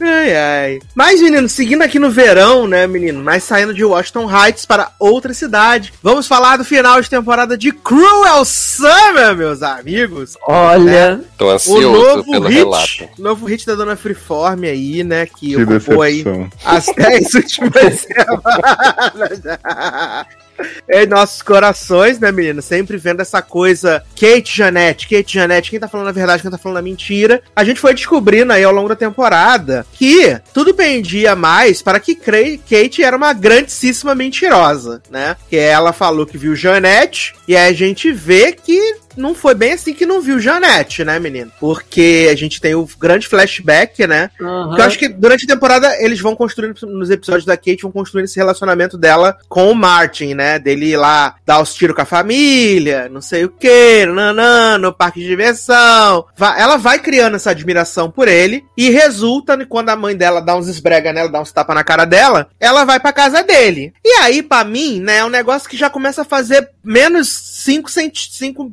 milhões de sentidos, né? Que ela vai pra lá, ela fala assim: ah, menino, minha mãe me bateu, deixa eu ficar aqui, por favor, não tem ninguém, não tem pra onde ir, não tem um amigo, não tem namorado. Aí ele fala assim: né, entra aí, né? Beleza, tá tranquilo, tá sussa. E aí, né, vai mostrar todo o relacionamento deles ali durante esse tempo. E a gente vendo que ela não ficou presa todo o tempo e tal, que eles tiveram um relacionamento amoroso, várias transas, não sei o quê. Ai, gente, que, que vergonha aquela cena deles brincando de pega-pega dentro de casa. Um homem velho com uma criança correndo um atrás do outro. Eu fiquei muito Não faz sentido. que essa garota acorda no dia seguinte, né? E aí ele fala assim: ah, eu vou trabalhar, não sei o quê. Ela fala: ah, mas não posso ir pra casa. E aí, né? Aí vão dizer que eu tô a vítima, né? Eu tô... Porque, no, pô, até aceito o negócio do trauma. Mas no começo, é só realmente porque ela não queria ir para casa. Sim. Porque fala assim, ai, Aí você vai voltar para casa e vai dizer o que? Ah, tava dormindo na rua, dormindo num motel aí, em qualquer lugar, dormindo e já, ela já tava apaixonada por ele há um tempo também, né? Exato! Aí vem com esse papinho de que, ai, não, porque como é que você vai justificar que você tava na minha casa? Viado, não precisa falar pra tua mãe que teu pai não tava na casa do professor, não, uhum. viado. Eu, hein? Ver essa cara. Dormir num hotel, pronto. É, e aí não se sustenta essa história, né? Eles vão vivendo esse romancinho lá e tal, não sei o quê. E aí ele começa meio a fazer mind games com ela, né? Aquela coisa de, ah, eu preciso de você, toda vez quero mais, se você não vem, né? Meu mundo se desfaz, essas coisas assim. E aí botando toda uma pressão nela. E ela, né, ao mesmo tempo tá com aquele misto de prazer e agonia, né? De, ai, ah, quero, não quero, quero, não quero, saudade da minha casa, saudade da minha mãe. Quero parar, mas não consigo. Exato. Tem que ser a trilha desse episódio, né? e aí chega dezembro, né? O Natal, aquele espírito natalino, ela com saudade de casa. Ela vai ligar pra casa e aí ela, ela mandou Martin na rua comprar um como é que foi, menino? Pretzel. Pretzel pra ela, né? Soft pretzel. Soft pretzel, exatamente. Aqui no caso, no Barra Shop, você tem pretzel mesmo, não sei só pretzel, eu não garanto. É, e é caro também, né, menino? É ruim e caro. Uhum. Mas, é. Mandei lá, aí Janete tá no, no, shopping, vê ele, né? Aliás, Martin Harris, toda vez que ele tá na rua, ele tá com a cara de culpado, de fiz merda. Sim, sim. Não, e ele vê uns policiais se aproximando do shopping já levanta os braços pra cima. Exato. Gente, que absurdo. Ai, que chacota. E aí, Janete vê que ele não tá em casa, decide entrar lá. Ela vai lá na casa, e aí Kate tá, tá no telefone, Kate sai voada ali pra cima, né, do, do coisa. Que aí só deixando uma mensagem pra, pra Freud, né? Esqueci o nome desse loser. Namorado. É, Namorado Freud. O nome dele é Freud. Adoro Freud. É o nome do ator, arroba Ah, Freud. Ah, tá. É o menino que, do, daquele filme que eu te falei que eu vi, né? Do, do, do- Sim. Da É interrogação Simon. lá. O nome dele não é Simon? Não, Simon da outra série. Não, menino. Tá, tá beleza. Seguimos. Freud. O Léo falou que é Freud, é Freud. Acabou. É Freud, pronto. Aí tá ligando lá pra Freud, e aí Janete abre a porta, né? E fala: Oi, gente, tudo bem? Tem alguém em casa? E essa menina sai correndo, né? Sobe as escadas. Aí Janete acha ah, um globo de neve, né? Fica balançando, não sei o quê. E aí vai embora. Lindíssima, deixa o colar dela, da Girl, cair lá no chão, né? E aí as histórias vão lá, né? Que ela, a, a dona Kate fala que ela viu, né? Janete viu ela presa no porão, cacete, e nada. E aí a gente vê que na verdade não, né? Que a, a Janete nem viu ela, né? Ela entrou Uhum. lá, furtou o, o globo de neve e partiu, né? Aliás, cada vez que essa menina entra na casa desse homem, dá vontade de dar um tapa na cara dela e falar: Garota, para de ser doente, cara. Ficar invadindo a casa dos outros sem motivo. Que, que nervoso que Basta! filha dá. Basta! Olha, Ai, ai. E aí, conta mais pra gente, Leózio, por favor. Menino, assim, a primeira coisa que eu queria dizer sobre a situação de Kate é que eu acho esse episódio em si da Kate dentro de casa, né, achando que tá vivendo um conto de fadas com ele e tal, eu achei esse episódio bastante bom. Eu até tava esperançoso, eu falei, ah, não acho que o final vai ser perfeito, tal, explodir cabeças, mas vai ser legal, né, pelo que eles estão construindo. Mas é o que você falou, assim, eles desde o começo da série, eles dão um alerta de gatilho do tal do grooming, né, que eu achei que era a depilação, mas é aparentemente esse processo aí que... depilação. Porque body groom é um negócio de tirar o pelinho. Exato, exato, exato. Da raspadinha. Exato, mas como a, a psicóloga de Kate, ela tá nessa série pra explicar o que os roteiristas não conseguiram, né? Então, assim, ela conta pra ele, ah, ele tava grooming você, então ele sempre se mostrava disponível no momento que você precisava, ele conseguiu fazer você acreditar que hum, você não tava segura com sua família, com não sei quem, lá, tipo... Ela dá uma, um beabale do que é o processo que ele fez pra ela se achar tão dependente dele, né? Só que eu acho que a série não construiu isso, porque os episódios da Kate geralmente era só pra mostrar que a mãe dela era evil, né? o tempo inteiro. E o namorado tava sempre à disposição. As amigas eram meio filha da puta, mas tava ali. E o, o- até o Martin, quando ele aparecia, ele falava assim: Ah, que legal, né? Você é muito fofo. Parece adulta. Aí eu fiquei assim, gente, mas esse processo que eles quiseram resumir no penúltimo episódio não rolou, né? Mas tudo bem. E aí o que eu acho incrível é que depois disso, se Taylor tiver curioso pra saber como é que Kate acha que Janete viu ela, né? A gente tem a grande revelação aí no último episódio que depois que Janete saiu, né? Kate saiu no andar de cima, depois da ligação, Janete pegou Uhum. o globo, saiu, perdeu a pulseira. Kate vai pra janela e fala assim. E aí, tipo assim, tem todo o negócio do processo delas que não dá em nada, né? Porque começa um super negócio, daqui a pouco as duas se encontram na casa pra, pra bater papo. E elas começam a rememorar. Aí Kate fala assim: fui pra janela, já tinha ouvido sua voz, sabia que você tava lá.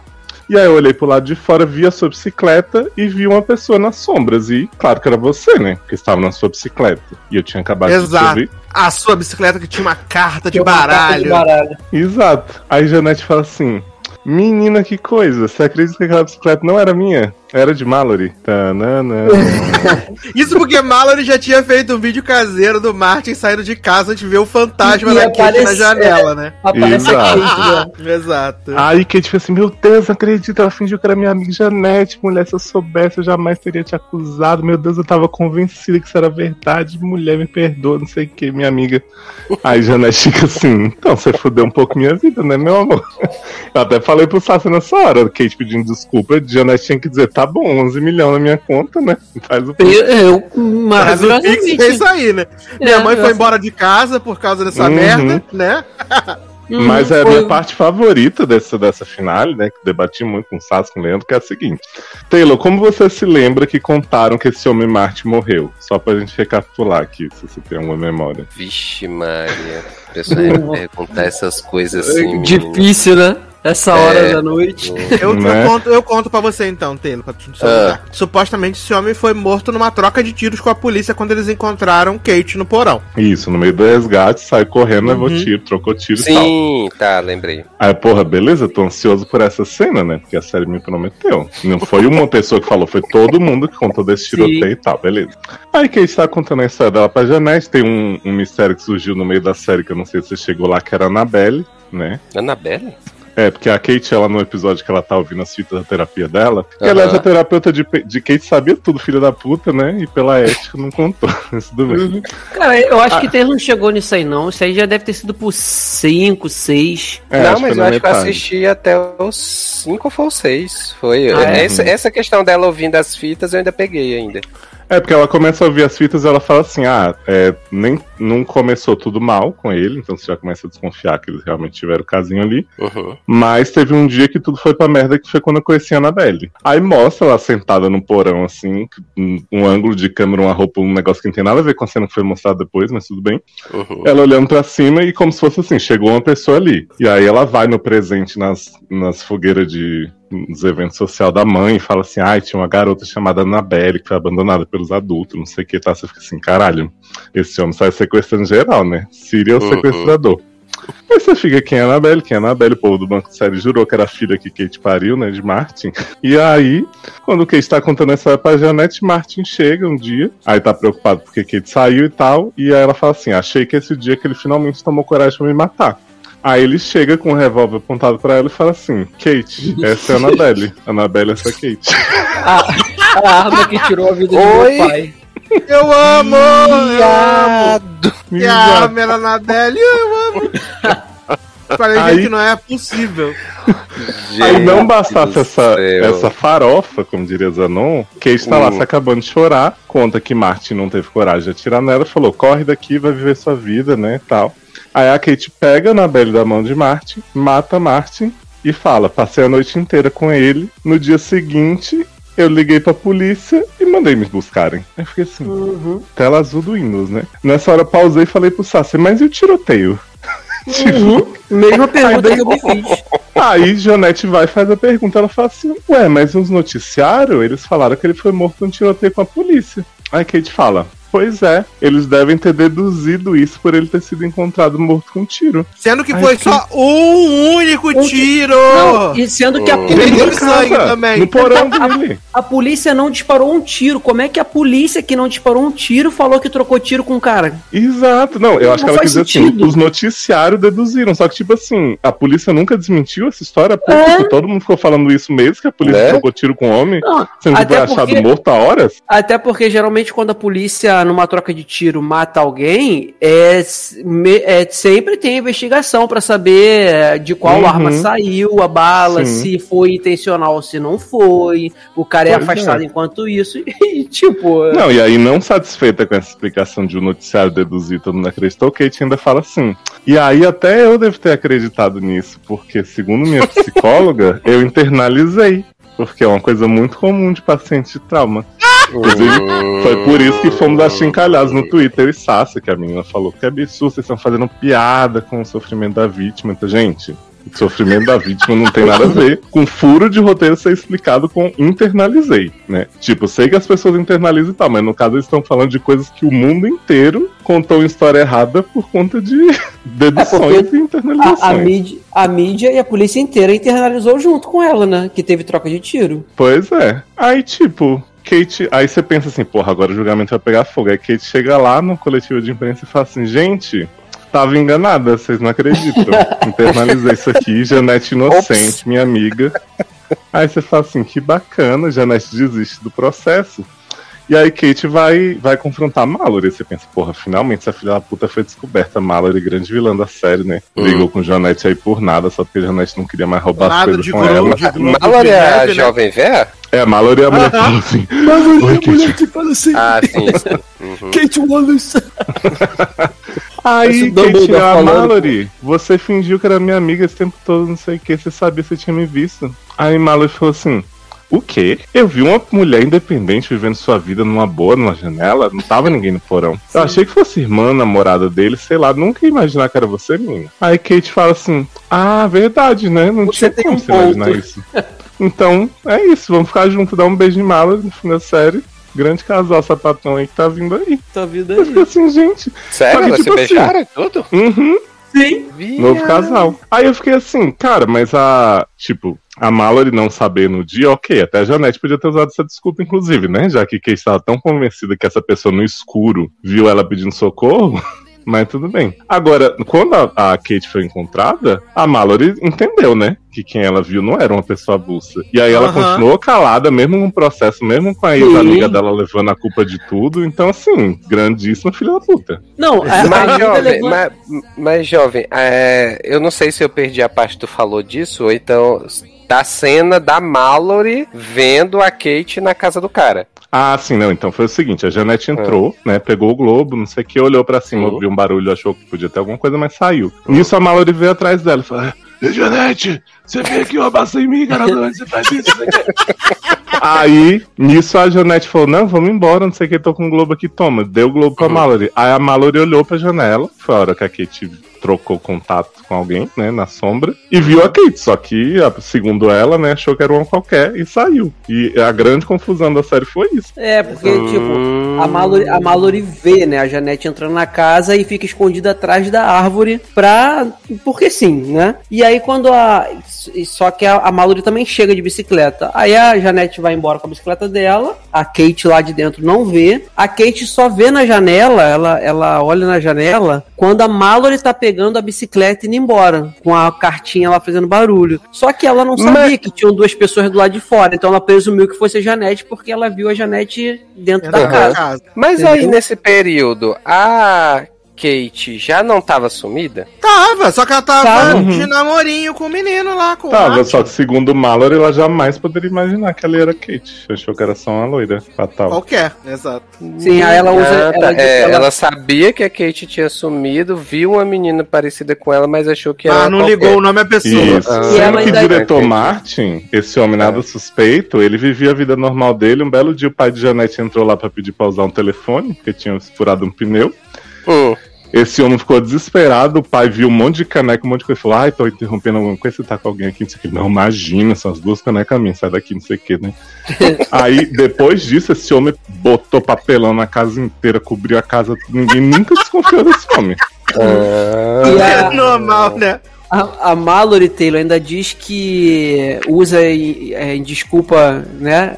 Desculpa pra si mesma, né? E pra Kate, dizendo que ah, a gente espera que uma pessoa sequestrada fique no porão e a, a pessoa estava na sala de estar, você não estava Exato, no porão. podia sair, Então, podia de boa. tá. Aí tá justificado, então. Verdade. É porque, assim, não sei se, se a gente deixou claro que, tipo assim, a Kate, ela não passou esses meses todos presa, tipo assim, Não. sem poder sair. Ele, tipo, falou assim, ah, vou te manter em segurança. No começo ele até falou, vai pra aula, vai ver sua vida. Ela, não, quero me esconder, você me dá Uhum, segurança. Então, assim, uhum. eles ficaram uns seis meses de eu acho boa, que assim. mais, quase um ano mesmo, né? Acho que Não, até acho- dezembro, né? É, acho Foi que foi. de acho, agosto acho- a dezembro. Exato, acho que foi uns 4, 5 meses aí que ficaram de namorinho. Isso. Uhum, Ah, sim. Certo. E aí ela ficava tipo, ah, mas eu sinto falta do shopping, de ver minhas amigas, não sei o que. Ele, não, tudo que você precisa tá aqui e tal. Então ele fez uma manipulação mental com ela que eu acho bem legal. Não legal, mas assim, da série, como Não, na série.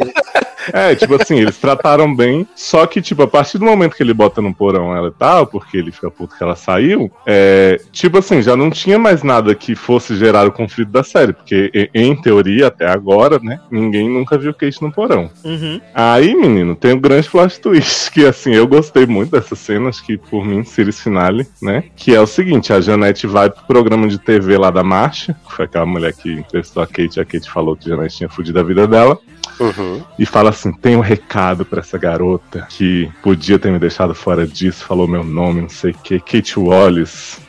Eu te perdoo, amiga, quero que você seja muito feliz. E dá um sorrisão de psicopata do caralho. Coisa de louca, inacreditável. A própria Coringa. Aí Mallory assistindo a entrevista de Janete na TV fala: Janete, é uma garota muito estranha, não sei como você pode. Aí Kate fala: Ah, mas ela é inocente, né? Então não podemos fazer nada. Aí vamos a dar um cena rolezinho. final. Vamos dar um rolezinho de caminhão. Exato. Hum. A cena final de Cruel Summer, Janete entrando em outro período desse intervalo aí, né? Depois que Kate foi sequestrada, já estava no porão. Entra na casa de Martin. E aí Kate tá lá embaixo gritando: Tem alguém aí? Só a Kate Wallace, a cantora. Eu fui sequestrada tem não sei quantos meses. Nossa, Me serviço ajuda, todo. por favor. Faz alguma coisa, chama a polícia. Eu tô aqui contra a minha vontade. Ela dá o currículo. Exato. Aí Janete dá uma olhada assim, estica a mão pra pegar a maçaneta. Aí pensa assim: Hoje não. Dá, é, dá um, para dá, dá um sorriso. Dá um sorriso. Ai, Agora, que maravilhoso. Mas olha, a, a grande filha da puta mesmo, além, claro, depois desse final aí, é a Janete, né? Mas é a Mallory, porque, tipo, a Mallory, ela, ela do nada acabou a amizade com a Janete, aí começou a culpar a Janete como se a Janete realmente fosse, tivesse visto a, uhum. a Kate lá, largou a menina, começou a destratar a menina, falar mal. Sendo aí... que a Janete terminou uhum. com ela a amizade por motivos, né, de verdade, porque ela começou sim. a fazer um bullying fudido na menina, e aí sim, ela não aguentou. Sim. E a, a, também teve a questão do shopping, que eles foram pegos roubando a loja, e é, ela correu e deixou eles pra lá, né, a, a Janete e o Vince. Então, assim, e aí ela, ela, ela sempre sacaneou a Janete, ela que cagou e andou pra Janete, aí depois ela descobre é, é a situação da Kate, e nem pra pedir uma desculpa pra Janete, sabe, assim, é, é, é ela que foi a, a, grande, a grande, não é vilã, mas assim, ela foi a grande uhum. filha da puta otária. mesmo da parada. É, a otária não. Fora, fora a Mallory, a gente tem a grande filha da puta que é a irmã de Kate, né, que surge do nada pra conversar com ela no MSN. Exato, não, é que o, advo, o julgamento estava todo perdido por causa da, das mensagens que vazaram no Zap, né? Pois é, Sim. é, porque a, a, irmã de Kate mandou as, as mensagens pra Marifê, né? Marifê botou no julgamento. e aí tava lá, Kate contando, passou quantos, não sei quantos meses com um homem de boa, que ele era bonzinho, amava ela, não sei o que, não acreditava até hoje que ele morreu. E aí você pensa assim, porra, esse, esse julgamento, mesmo se, se Janete tivesse desistido, né, como eles mostram depois, esse julgamento já tinha que dar os 11 milhões pro pai de Janete, pelo menos. Sim. Tudo isso. Ficou emo, gosto, perdeu a mulher. Ah, a April foi pra Seattle e nunca mais voltou, né? Nem, nem Virou Cara, flight attendant, né? E assim, o, o pior para mim dessa série, fora o final ser ridículo desse jeito, não fazer sentido, é que, tipo assim, quando a série começou, eu achei muito interessante como ela tinha vários segredinhos, né? Fora o principal. Então tinha as amizades da Janete terem terminado, os pais dela estarem naquela situação deplorável, você não sabia se a mãe estava viva, estava morta. Só que eles foram resolvendo isso no decorrer desse episódio de uma maneira tão bizarra, porque, tipo, um belo dia Sarah Drill tá, tá desconfiando de Janete, pega uma chave lá pra ir ver se abre a porta do homem. Aí o marido fala assim: Não, eu acredito na nossa filha. Ela, ah, é, então vou embora, vou pra casa da minha mãe. Pronto, acabou o casamento desses dois aí. Você fala assim: bacana. A amizade de Mallory foi essa bizarrice aí. De Vincent foi porque um belo dia a Janete falou: Ah, fica longe de mim que é melhor pra você. Aí tem o grande romance de Vincent bem, né? É isso que as pessoas aí. querem saber, né? Cara, esses dois têm duas cenas na série. No começo eu achei até fofinho eles indo lá pro bar do pessoal conhece o pessoal de pose e tudo. Achei muito fofo. Depois eles somem, tipo, metade da série. Aí volta com o Freud levando Ben pra. Tipo, o Freud tá num carro com o Ben e ele diz pra Janete que ele tava indo pedir desculpa pra ela. Aí fala assim: ah, mas no caminho bati o carro, acabei com a vida do meu amigo, não sei o que. Aí você vê bem no depoimento do presente falando que, nossa, depois que do acidente tudo mudou. Aí você pensa, pô, esse homem tá paralisado, né? Aconteceu alguma coisa muito grave com ele. Aí, no último episódio, o Freud chega pra Ben e fala: bem, você tem que perdoar seu namoro, você tá culpando tá a pessoa punindo errada. a pessoa errada. É. Porque fui eu que detonei sua vida, não sei o que. Você fica, quê? Aí a gente vê uma cena do acidente, que logo que Ben sofreu o acidente, Vincent corre atrás e fala: Ah, meu amor, minha vida, não sei o que, vou junto com você pro hospital, segura a mão dele. Ele fala: Me solta! As pessoas estão olhando, o que, que a sociedade vai pensar? Aí você fica assim, o quê? Tudo bem, né? naquela época eu entendo, né, a dificuldade maior deles terem isso. Mas aí eles pararam de falar, ficaram um ano e meio sem nunca mais falar depois dessa briga. Esse menino não teve aparentemente sequela nenhuma desse acidente, ele só ficou chat. E aí ele chega pra Vincent e fala assim: ah, vamos recomeçar, né? Tô aqui depois que meu amigo Freud, depois de um ano, me deu um sermão, eu percebi que eu tava sendo injusto com você, só porque a gente brigou não. pra segurar a mãozinha. E assim, a, a série não, não desenvolve eles, eles como casal, sabe? Assim, o que a série mostra para você é, vou, dá para contar em dois dedos, vamos lá. A primeira cena é eles indo para aquele espaço que era seguro, né, naquela época para quem era gay, aí eles estão dançando abraçado. Anota bem, essa é a primeira cena que dá a entender que pode começar a acontecer alguma coisa ali.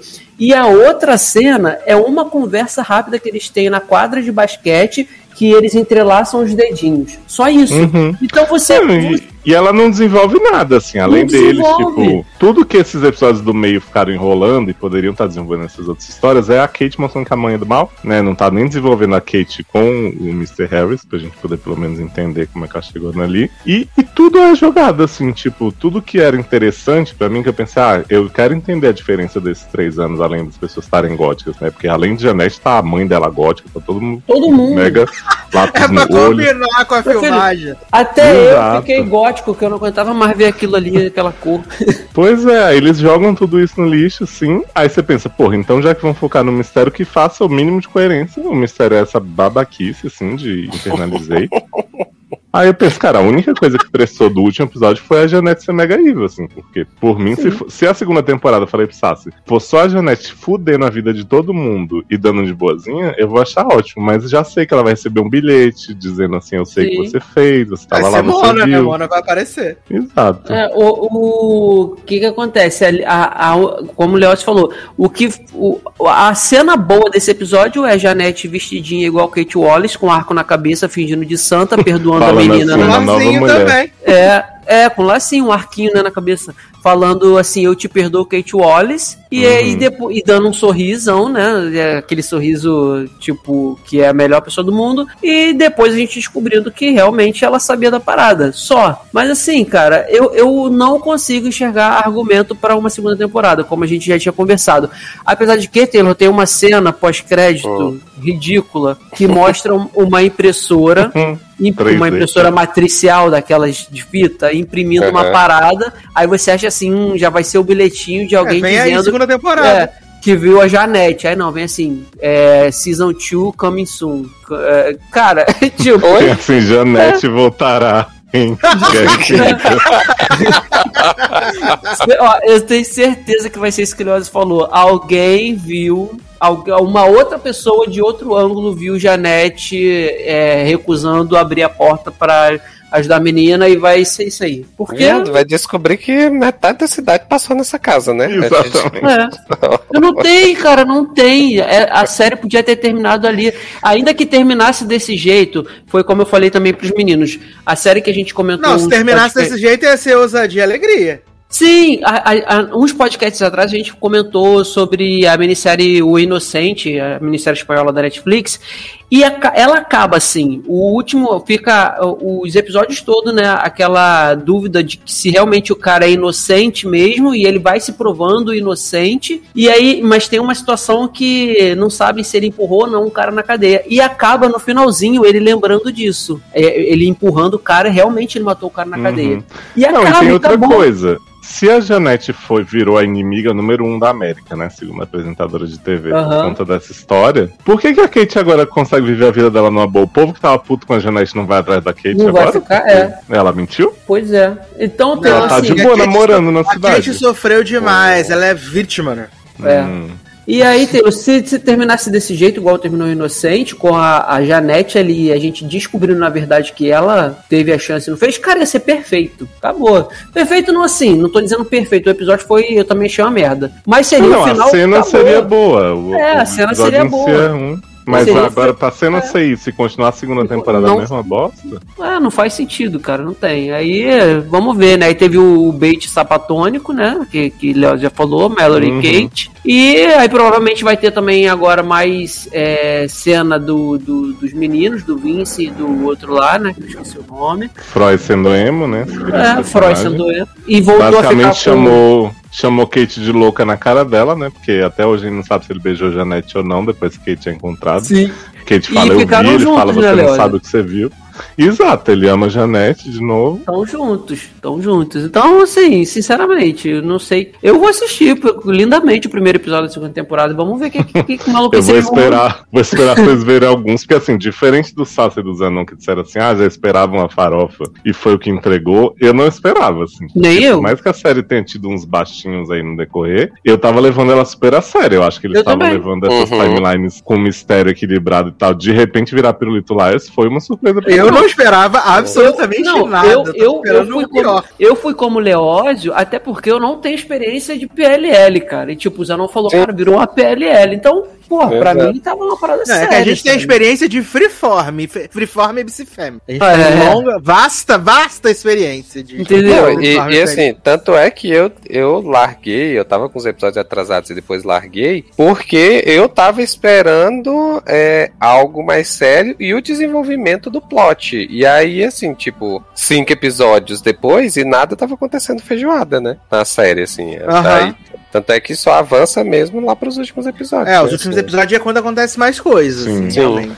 Exato. É, e assim, são, são coisas bestas que não fazem diferença. Tipo, eu falei pro Sácia, pra que, que falaram que tinha tiroteio no começo? Uhum. Pra vir explicação uhum. meia boca de a, a, os jornais deduziram. Tipo, não falasse o tiroteio, deixasse ambíguo, ah, ela foi resgatada. Não falava mais nada. Você fala, porra, mas como? Fala que o cara morreu, não diz como foi. Você, Beleza, talvez mais pessoas acertassem que ela matou, mas pelo menos não gerava uma expectativa frustrada de ter um tiroteio no negócio que no fim iam inventar uma coisa, né, mal amanhada. Exato. Aí fica meio escroto, né? Né? Mas, assim, me diverti.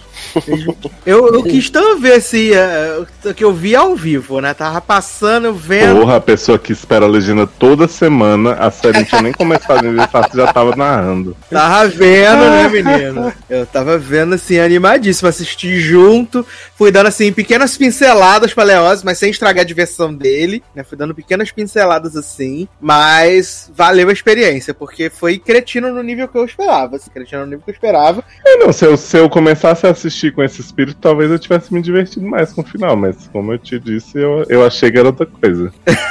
Achou que ia fugir, né, menino? É, não, tipo, se, se, desde, se no primeiro episódio eu tivesse um sinal de que ia ter PLL feelings total, eu já ia com essa expectativa e esperava elas fugirem de um trem em movimento, voando e tal, era outra coisa. Ai, ai, né? Porque afinal Mona acredita, né, menino? Que ela pode estar em todos os lugares. Por é. isso que ela era. Pra mim, nesse aspecto, Penny que foi mais honesta, que já me mostrou desde o começo que ia ser essa farofada. Não mentiu, né? Exato. Meteu aquele tigrão bonito, uhum. digital, que delícia! Ai, ai, amo.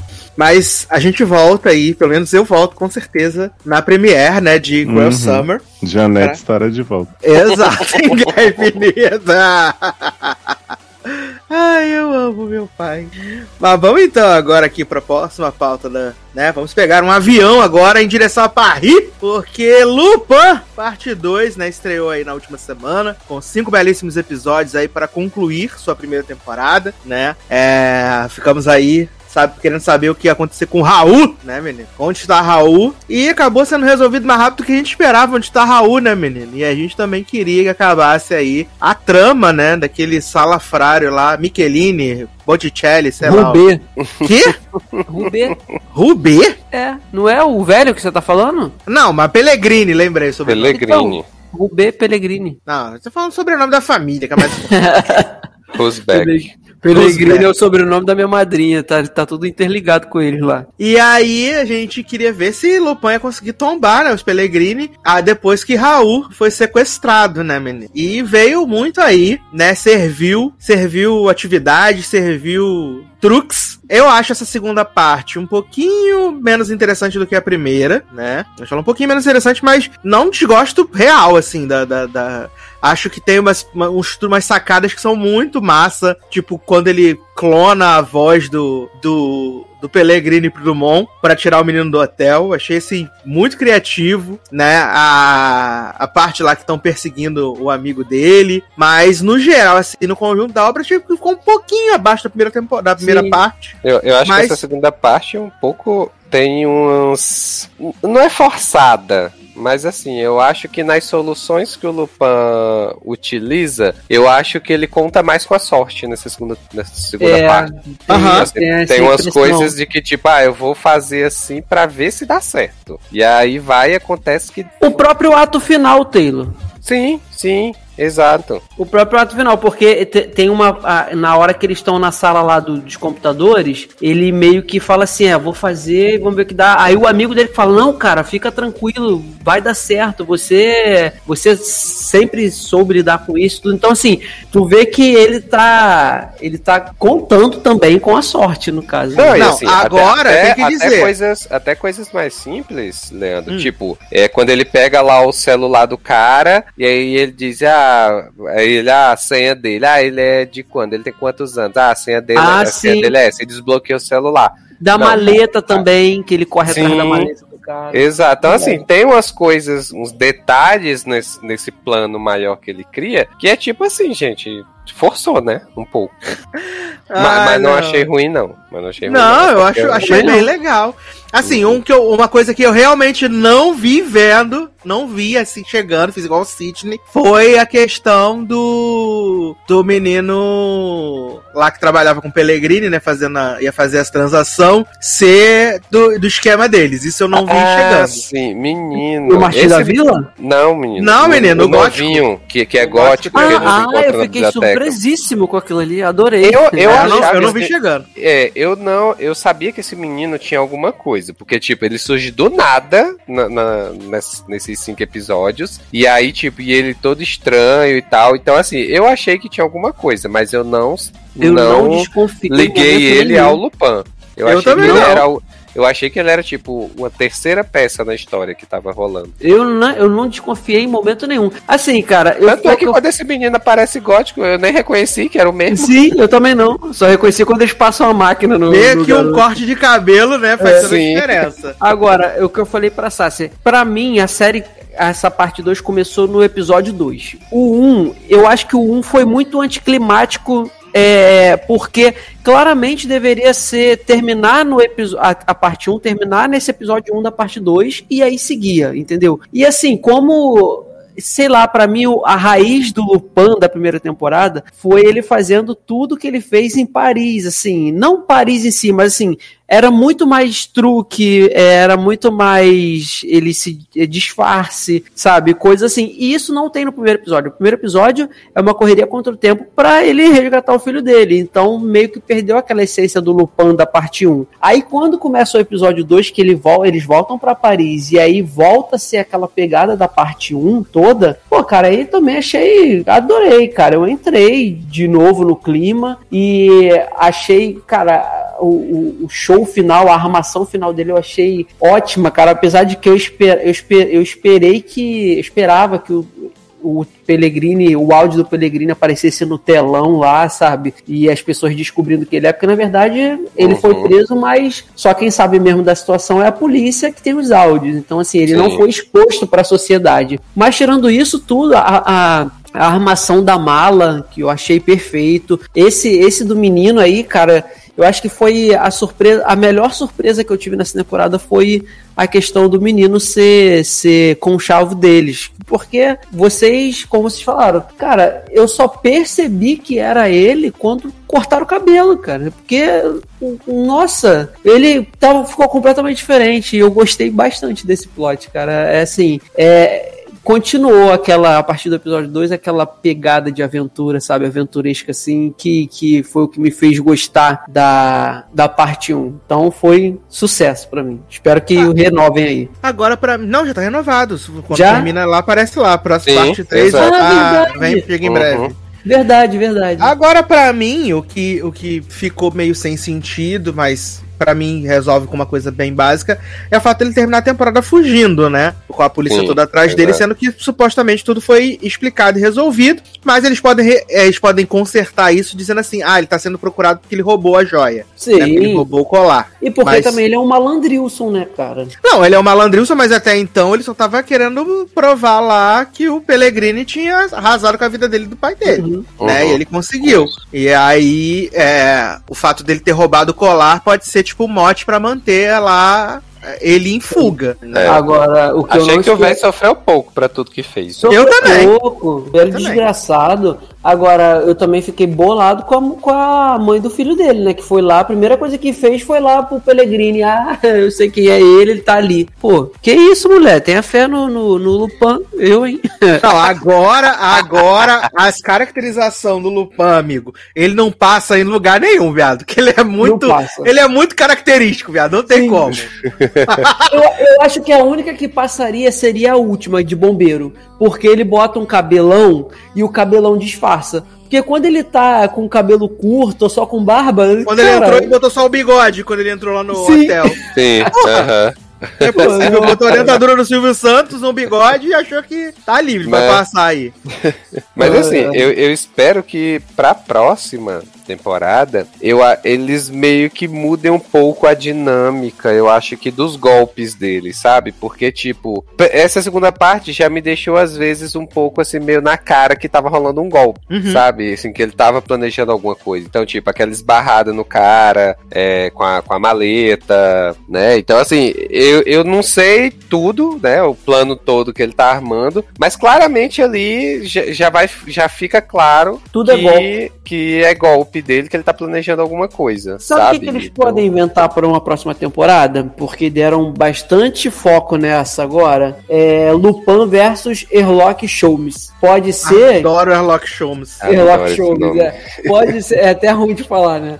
É, pode, pode, ser que na, na próxima temporada entre um personagem fazendo a parte do Erlock Sholmes. E aí, é. né, porque tem esse embate dele, do Lupin contra o Erlock Sholmes. Pode ser é. isso. E eu acho que eu acho que seria bom, porque assim, do jeito que tá, beleza. A gente viu essa primeira parte, viu toda essa questão do, do que ele tava tentando, dos golpes que ele deu e do que. E a polícia sempre perdida na história e tudo mais e tal. Então, assim, é bom ter um contraponto de alguém alguém que seja tão perspicaz, tão né, esperto quanto ele, né, nas coisas, pra gente poder pelo menos ter uma mudança de dinâmica, né? Uhum. É. E agora qual qual país, né, menino? Tem que ser outro país, né? Pode ser, pode ser Bélgica, se né? For, se for Airlock Showmes, ele pode ir pra Londres. Aí. Adoro.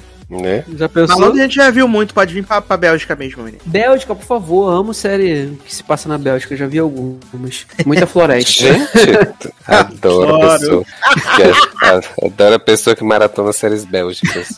Pois é, tem, tem, tem, olha, tem cenários maravilhosos.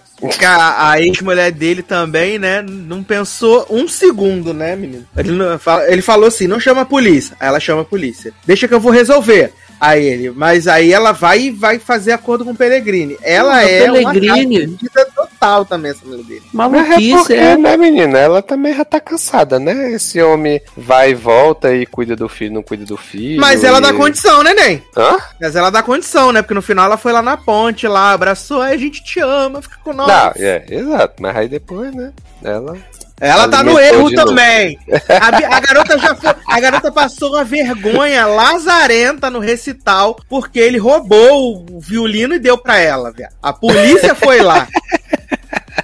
Caraca, tadinho. O primeiro golpe que deu errado, né? Não era possível, não era possível. Essa, eu sei que ela ama ele, mas ter essa, essa essa devoção, assim, sabe? Culpabilizando a vítima. Jamais, né? Ai, meu pai do céu. Mas em breve veremos aí a terceira temporada, né? Parte 3, na verdade, de Lupex, né? Esse grande uhum. cristal aí. E agora vamos sair da França, né? E pegar um avião direto para Gilead Eita porra. Porque The Handmaid's Ai, Tale... que ícone, nunca critiquei. Encerrou a sua quarta temporada, que está Encerrou sendo... a série, né?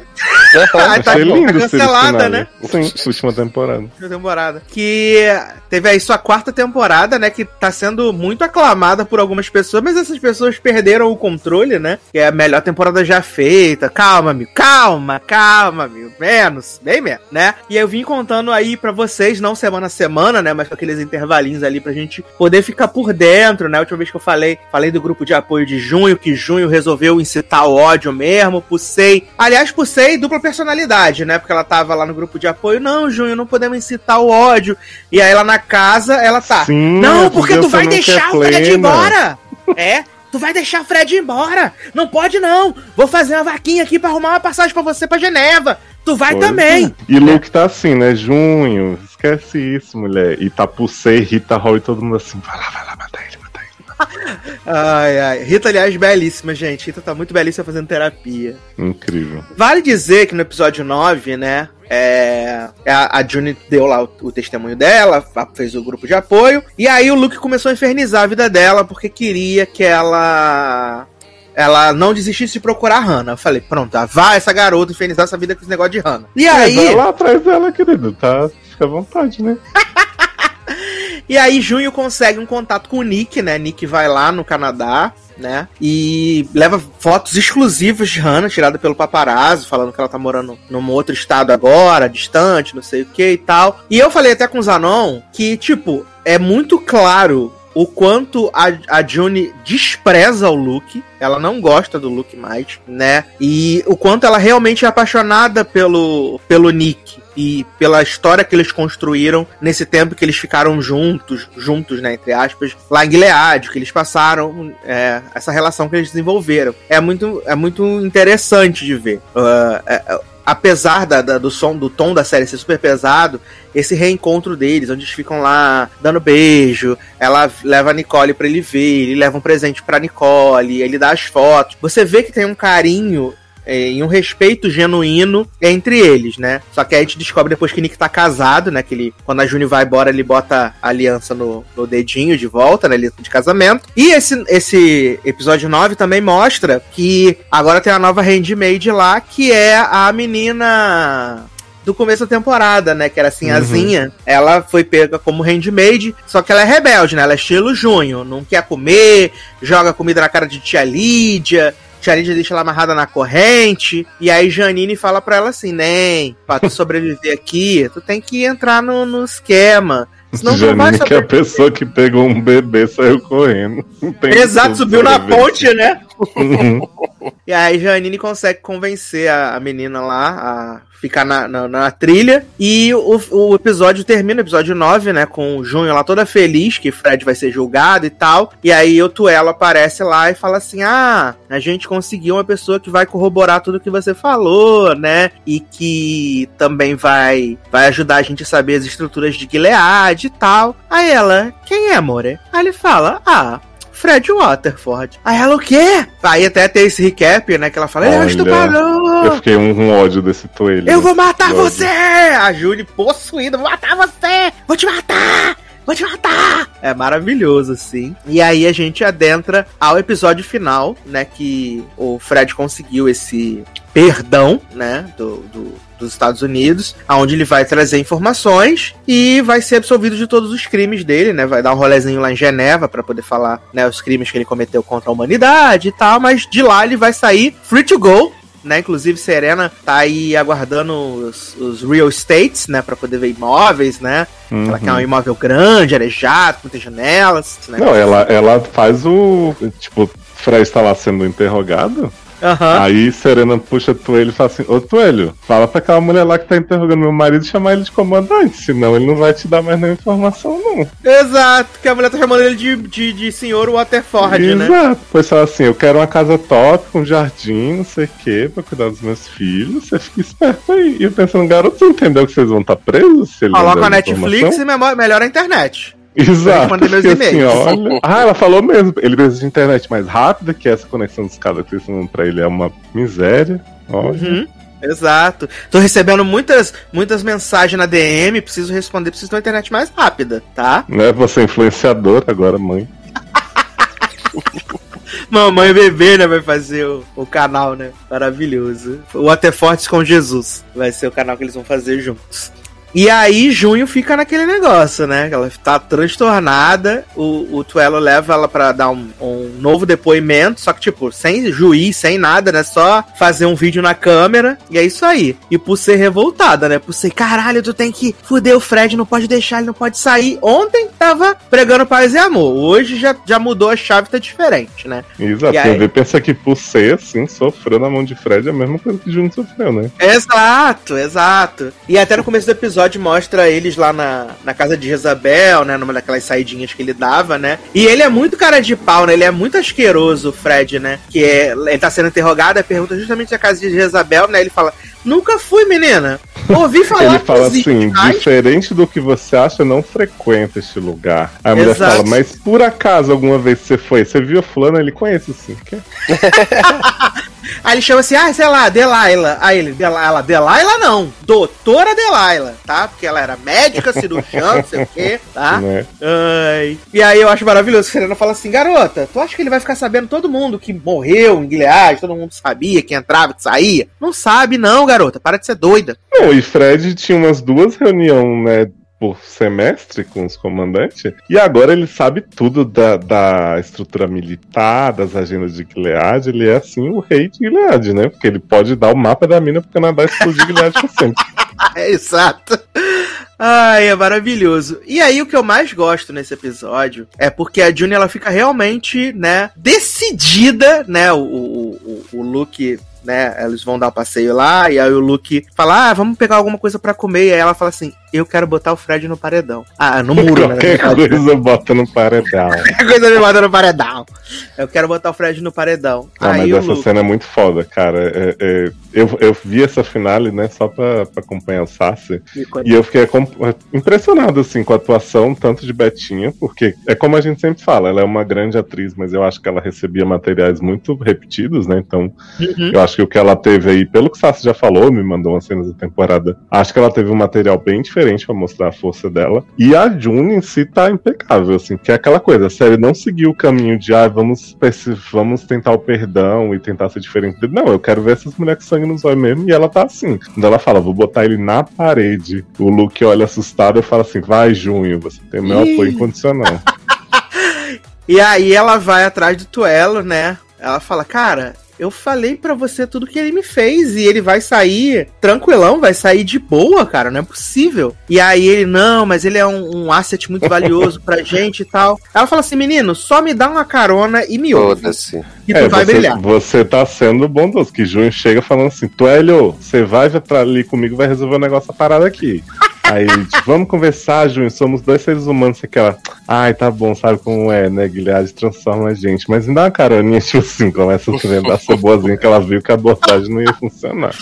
E aí eles vão encontrar com o Comandante Dúbio, né? O Comandante Dúbio tá impecável nesse, nesse episódio, gente. Numa tá lanchonete, né? De Riverdale. Todo abandonado, exatamente. E aí a, a, a proposta é trocar o Fred por 22 mulheres de Gilead que são notáveis, né? Que são é, pessoas notáveis, médicas, é, químicas, pessoas, mulheres que têm é, a importância, né? Trocar o Fred por essas, por essas mulheres. Aí o Tuelo fica meio assim, é, vamos ver, né? Vamos combinar de marcar. É, a gente tá sendo bondoso com ele, oferecendo ele de volta para o país dele, né? Pra esse lugar tão abençoado. Exato, e o comandante Dúbio tá no personagem, né? Que ele fala assim: Fred é muito importante pra gente, a gente precisa trazer ele de volta, entendeu? Eu amo. Ele é muito, muito parça, muito brother nosso, sabe? A gente não tá Nossa, tá sabendo. Sem Fred a gente não É, exato. Gilead vai ruir sem Fred, menino. Precisa dele. É nós. Aí tu fala assim: ah, beleza, vou ver com os meus chefes e te mando um zap. Tranquilo, né? E aí vai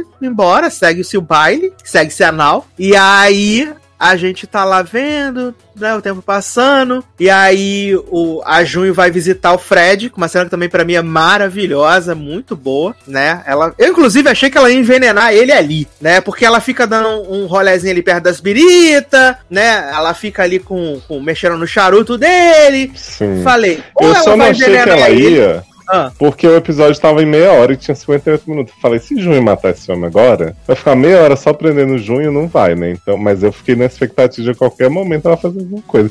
E ela fica mas dizendo pra pensei... ele assim, né? Ai, sinto saudade, né? De quando a gente se falava, não sei o quê. Quando a gente era amigo, né? Que a gente dava uns uhum. rolezinhos na casa de Isabel. Ai, muita saudade de Offred que eu sinto, menino. E aí ele fala assim: Eu também sinto saudade de Offred. E aí ele fala, né, que sente muito, muito, muito, muitíssimo por ela ter perdido a, a Hannah, né? Porque agora ele sabe como é ficar na iminência de oh, perder nossa. um Ele é muito convincente, né? Ai, Jun, foi meio chato, né? Entendo, mulher. Poxa, desculpa. Desculpa se tiver ofendido, né? É, desculpa se ofendi alguém, né? Não era a minha intenção. E aí Junho chora, assim. E aí quando ela dá aquela golada na bebida, eu falei assim, ela não vai envenenar ela, ele. Ela vai se auto-envenenar, e aí vão pensar que ele matou ela e ela vai se, ele vai se fuder, hum. né? Você vê que a minha mente tava viajando, né? Então tava preparado pro que viria. E aí eles estavam vendo esse papinho, ela vai embora, e aí depois ela fica olhando assim o o Luke e a, e a Pusseina lavando a louça, sempre rindo, brincando, hahaha. e aí Fred fala pra Serena: Oi, Serena, tudo bom, amore? Tô indo pra Geneva, já preparei aqui minha malinha, sucesso demais. É, um beijo pra mim e pro meu filho, pras crianças. aí, ela, aí ela fala assim: Aham, tá bom, amor, fica, vai com Deus, tá? Diabo te carregue. Aí ele fala assim: Ah, mas eu vou ficar com muita saudade de você, a gente pode fazer um zoom? Ela, aham, pode sim, tem que fazer uma ligação. Tchau, Fred, tchau. E aí, Fred sai, né, menino? E aí ele tá todo feliz, o guarda falando com ele. E aí, Fredão, tudo tranquilo? Vai dar rolézinho em Geneva? aí ele falou: É isso aí, cara, vou na Itália, que saudade, tava muita vontade de viajar, essa pandemia, loucura. E aí, de repente, tu ela aparece e fala: Menino, acho que os planos foram alterados, decolar cancelou a passagem. né? Ele fala assim: Você ainda acha que vai pra Geneva? Aí Fred, ué. Aí ele não vai, não, deixa eu te contar. É, você tá sob a minha jurisdição. Agora que eu nunca entendo se Toelho, né, é canadense americano. Mas, americano. Fala assim, não deu certo o acordo, não. Sendo que o Fred já passou as informações tudo, né? Uhum. É, recusaram, viu? Faltava faltando uma, uma um documento aí. É, faltou um documento aí, faltou autenticar. Então vou, vou te levar de volta pra Gilead, menino. Parabéns, vai voltar pra casa. Sabe aquelas leis que você ajudou a escrever para as mulheres e tal? Você vai ser julgado por elas, olha que maravilha. E aí, né, menino? Aí bota o Fred no camburão e Fred mete um I know my rights, né? Ai, nossa, que homem ridículo. Ai, ele mete um I know my rights maravilhoso. E aí tu ele falou, me, per me perdi aí nessa história de, de Fred. É porque o, o Coelho, ele tinha hum. feito tipo um acordo de cooperação com o Fred para ele contar as coisas de Gilead e se soltar. Só que uhum. quando o Juni botou o comandante Dúbio no meio para ele voltar para Gilead, ele pensou assim: bom, tô devolvendo o homem pro país dele, ele vai ser julgado pelas leis de lá. Ele, ele sabia que Junior sacaneia Fred, mas ele falou assim: lava minhas mãos, eu tô só devolvendo ele, não tô fazendo nada de mal. Uhum. Então ele, tipo, comunica isso pra Fred e Fred entende que ele vai se fuder, porque mesmo se ele chegar em Gilead, Gilead vai saber que ele foi traidor e contou os segredos tudo, né? Uhum. uhum.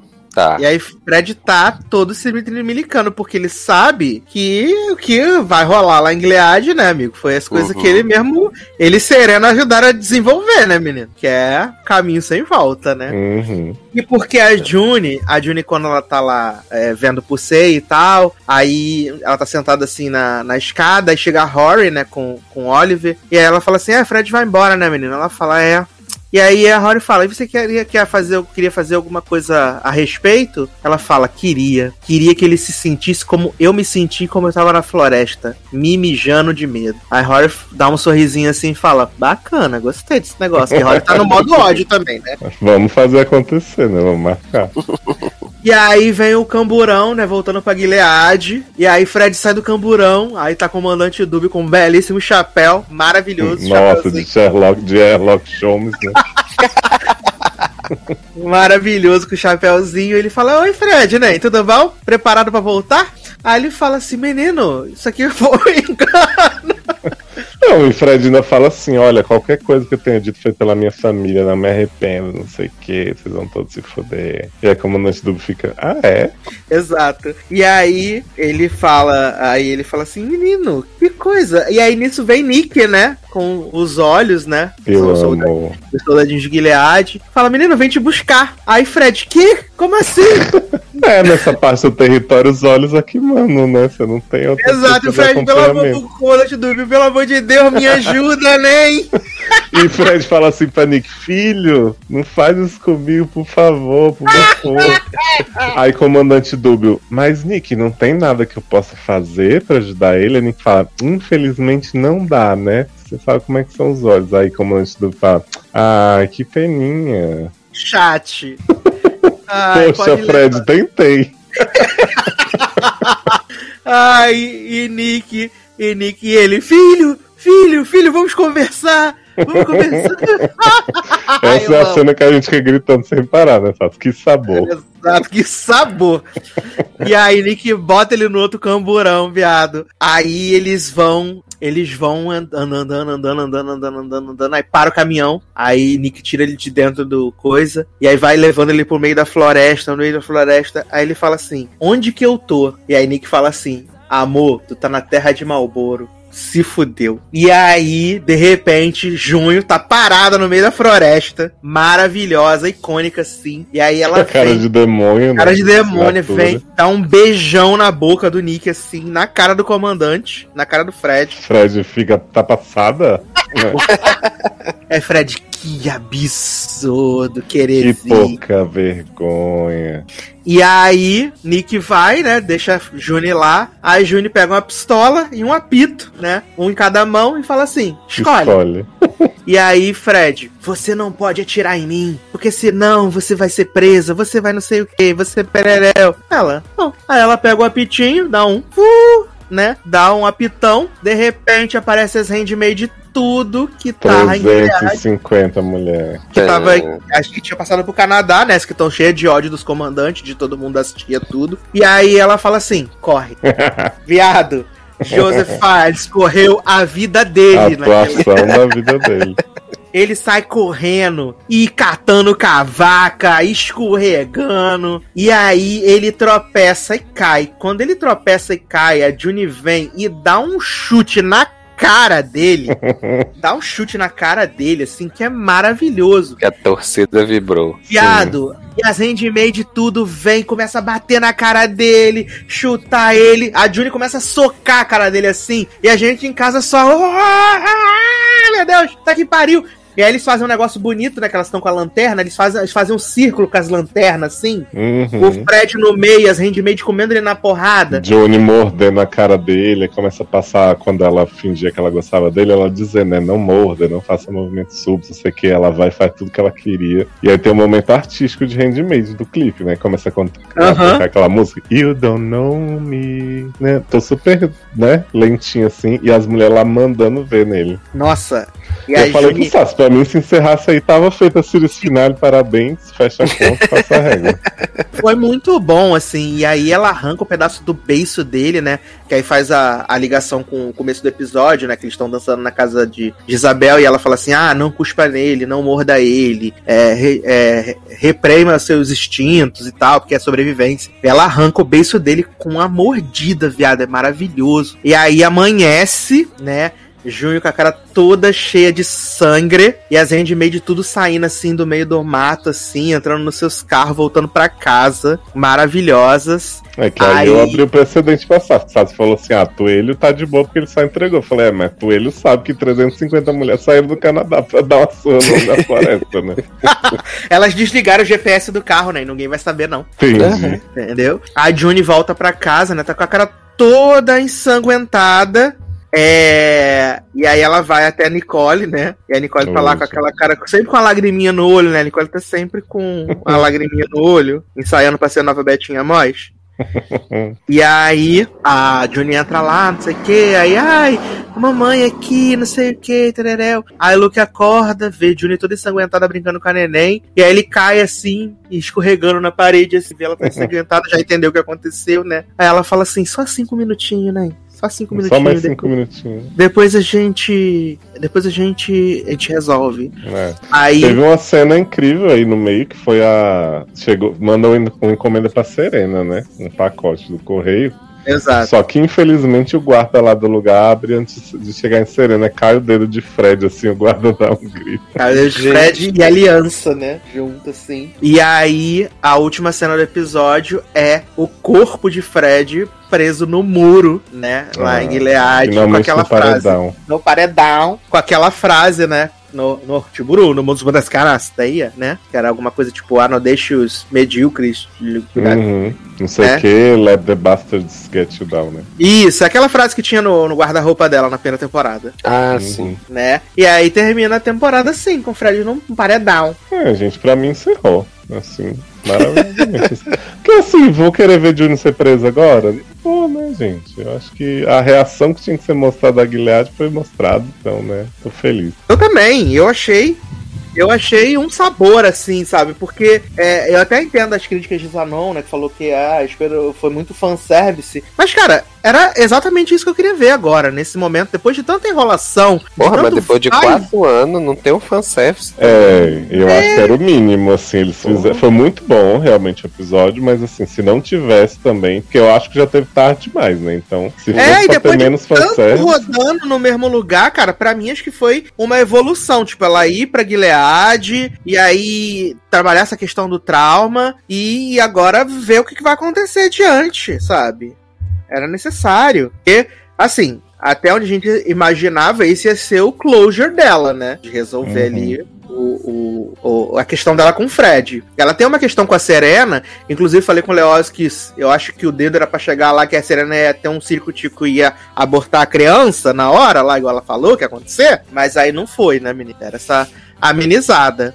Uhum. É Mas porque, assim, aí... a grande questão do universo Handmaids, que eu acho que eu falo desde sempre, é que assim, teria como desenvolver uma história da queda de Gilead a partir daí, muito interessante, sim. Uhum. Mas não é com a June como protagonista. Eu acho que a June cumpriu a função dela, né, várias vezes com as crianças, com o Fred, não sei o que. Então, assim, eu entendo a June continuar na série, mas pra série seguir minimamente interessante, eles teriam que pensar a queda de Gilead feita por outras pessoas e a June apoiando as pessoas, porque a June não vai conseguir sozinha, né? Né? Derrubar não, o sistema. Não mesmo. E até né? Eu, eu vi alguns, alguns veículos lá, né? Depois até da. Porque o Joseph Fiennes deu várias entrevistas né, no dia do, do episódio final, dando a entender que a próxima temporada é a última, né? É a última da de Handmaids, porque uhum. como o Hulu adquiriu lá os direitos de fazer o, Testamento. os testamentos, né? Uhum. E a uhum. gente sabe que os protagonistas lá são a Hannah, a, a a Nicole, né? E aí até tem a June também, mas ela não é a protagonista protagonista. Então acho que é uma boa saída, assim. Agora meio que ela tentar de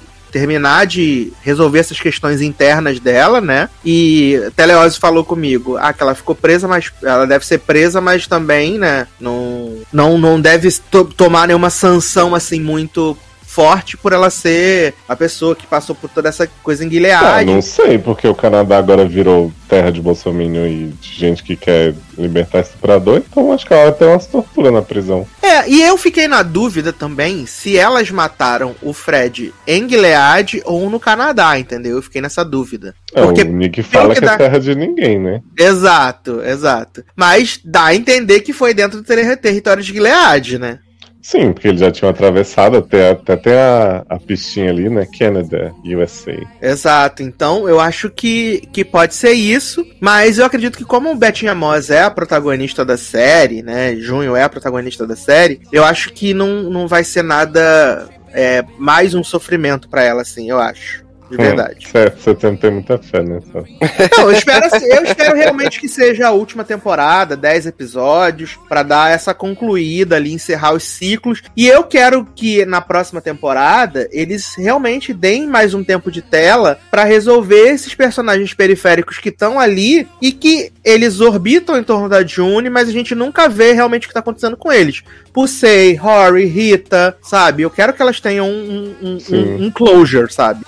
É, porque se você pensar assim, eu sempre falei, ah, a Juni não vai sair de Gilead porque tem que ter. Eles meio que carregaram Gilead inteira pro Canadá, né? Porque foi tanto Serena e Fred quanto o Só, se você pensar, só tem Gilead indo Tia Lid, Janine e essa menina que entrou na série ontem. Aham. Uhum. Uhum. Então, assim, como, como que a história segue daí, né? Fred morreu. Não tem como ser só um confronto de Juni com Serena e nem uma grande coisa derrubar a tia Lídia. Então, eles vão ter que pensar uma forma, né? Que eu espero que não seja jogar Juni lá de novo pra procurar a filhinha dela, mas que vai ter que a história ter algum andamento, né? Além de Juni sendo torturada na prisão, que eu acho que vai rolar sim. É, não, e tem o plot de que tia Lídia que ajuda na revolução, né? Nos testamentos, né? Então. Ah, vai ajudar sim, viu?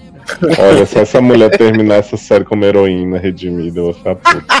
Menino, eu só preciso que Janine chegue no Canadá, gente. Só isso. Depois de Janine chegar no Canadá, eu fico tranquilo, sabe? E Janine tá, tá de aia, né? Normal na casa. Tá de aia, mas tá sem posto. Tá só trabalhando como auxiliar, secretária de tia Lídia, limpando chama, essas coisas assim. Entendi. As outras tias oh. querem botar ela pro rolo de novo. Mas a tia Lídia fica assim, não, ela é muito frágilzinha. E a tia Lídia, aí as mulheres falam assim, ah, tu tá protegendo ela. Não tô protegendo nada, porra, né? Tô deixando ela ficar mais melhor de boa pra poder. Mas sabe o que é estranho? Que, tipo, Gilead, você falou aí, né? Que Fred fez um discurso que Gilead ainda tem as maiores taxas de natalidade, né? Uhum. Porque segue o plano de Deus. Só que Gilead tá aí com um monte de mulher fértil que não era fértil antes, né? Tipo, Serena, que levou um tiro no bucho, perdeu o útero e agora tá grávida de novo, né? Por milagre divino, não sei como. E essa menina também, que era a aia do outro e ia 200 homens lá abusar dela e ela nunca engravidou, agora engravida. Então, assim, na verdade, todo mundo deve estar podendo engravidar, né? Reverteu, no né, menino? mundo inteiro. É, porque tinha história do México que ia buscar a aia pra não sei o quê. E Uhum. você vê assim, no Canadá ninguém fala de crise de natalidade, tem um monte de gente com suas crianças ali, eu realmente queria entender a lógica. É, não, pelo que eles falam no episódio do julgamento, lá no julgamento não, testemunho, tipo, há natalidade no mundo, mas é uma baixa natalidade. O lugar onde a natalidade é maior,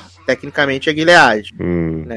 que já E não aí- é grande. É, e aí o Fred fala que é porque Deus tá com eles, que Deus ajuda eles, não sei o que, perereu pão duro, entendeu? Uhum. Mas é isso. Mas. É. Cara, eu fiquei satisfeito com a, com a, com a quarta temporada, né? Tava meio é, ressabiado no começo da temporada ali de, de, de ficar presa aos mesmos vícios, né? Principalmente até o episódio 3 ali que ela foi capturada de novo e tal. Mas pra mim, depois desse terceiro, desse terceiro episódio, quando as coisas realmente começam a andar, ela vai pra Chicago, depois que ela chega no Canadá, Você não passe pano que você falou que começou a andar a partir do sexto. Não, eu tô falando, ela- a, a, a, história, no caso, começou a andar, né? Sim. Ela saiu de onde ela tava, foi pra Chicago, fugiu, não sei o que e tal. Então eu acho que fez bem pra série essa mudança de ares, né? E ajuda ela a ganhar um pouquinho de, de, de força, assim, um pouquinho de credibilidade, sabe? Sim. Perto da, da terceira e da segunda, assim, a, a- a- acho que ela é a melhor temporada depois da primeira, assim, sabe?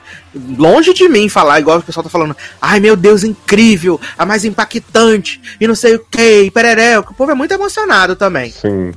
Não, eu acho que assim, de verdade, do que você contou aqui a partir do sexto, eu acho que foi uma, uma- um ganho de, de qualidade considerável, até con, né, constatei na final que realmente. Mas aí se você pensar que é metade da temporada, né? Que a primeira metade foi nadar no leite e tal, é, você passar férias em fazenda com o povo sofrendo. Eu acho que assim, cara, não tem como negar que a série precisa terminar. Então, assim, por favor, quinta última, né? Sim, exato. Acho que vai ser o ideal, de verdade, sabe? Porque, assim, acho que o Rolu já viu que a, a- a- o M torceu o nariz, já dois anos não foi indicada, né? Nem Uhum. Betinha Mós, nem nada. Eu acho que esse ano ela merece uma indicação de verdade, eu acho que ela fez um trabalho muito bom, assim, muito bom. Quando ela vai confrontar a Serena, esse confronto dela com o Fred, eu acho que a, que a, a Elizabeth Moss tem uns momentos muito incríveis. Ela dirigiu três episódios, então acho que vale, assim, um reconhecimento. Ainda que ela não ganhe, mas eu acho que vale muito uma indicação pra, pra personagem, assim. porque- É, mas às vezes o M tem medo de indicar e vir mais 10 temporadas aí, né? É, mas eu acho que já era pra eles terem, pra, pro Hulu ter entendido que o M tá, não tá nem aí, entendeu? Porque ignorou eles, assim, fortemente. Essa é a verdade. O, o Hulu divulga dados de audiência, assim. Também não. sobre-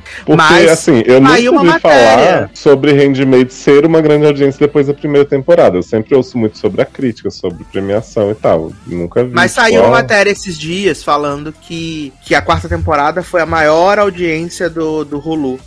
Hum, Eu tô até procurando aqui, que falou que, que foi a maior audiência, quer ver? Tô até procurando a matéria, porque eu vi essa matéria hoje, falando que foi a, a melhor, a maior dessa, dessa, dessa, do coisa, entendeu? Desde a primeira. maior da série ou do, do, do streaming? A maior da série desde a primeira. Ah, sim, porque se eu não me engano, até de Love Victor falaram que foi a série mais vista do stream inteira, né? Então. Ah, Lu Victor todo dia, né? Eles falam que foi a mais Pois é.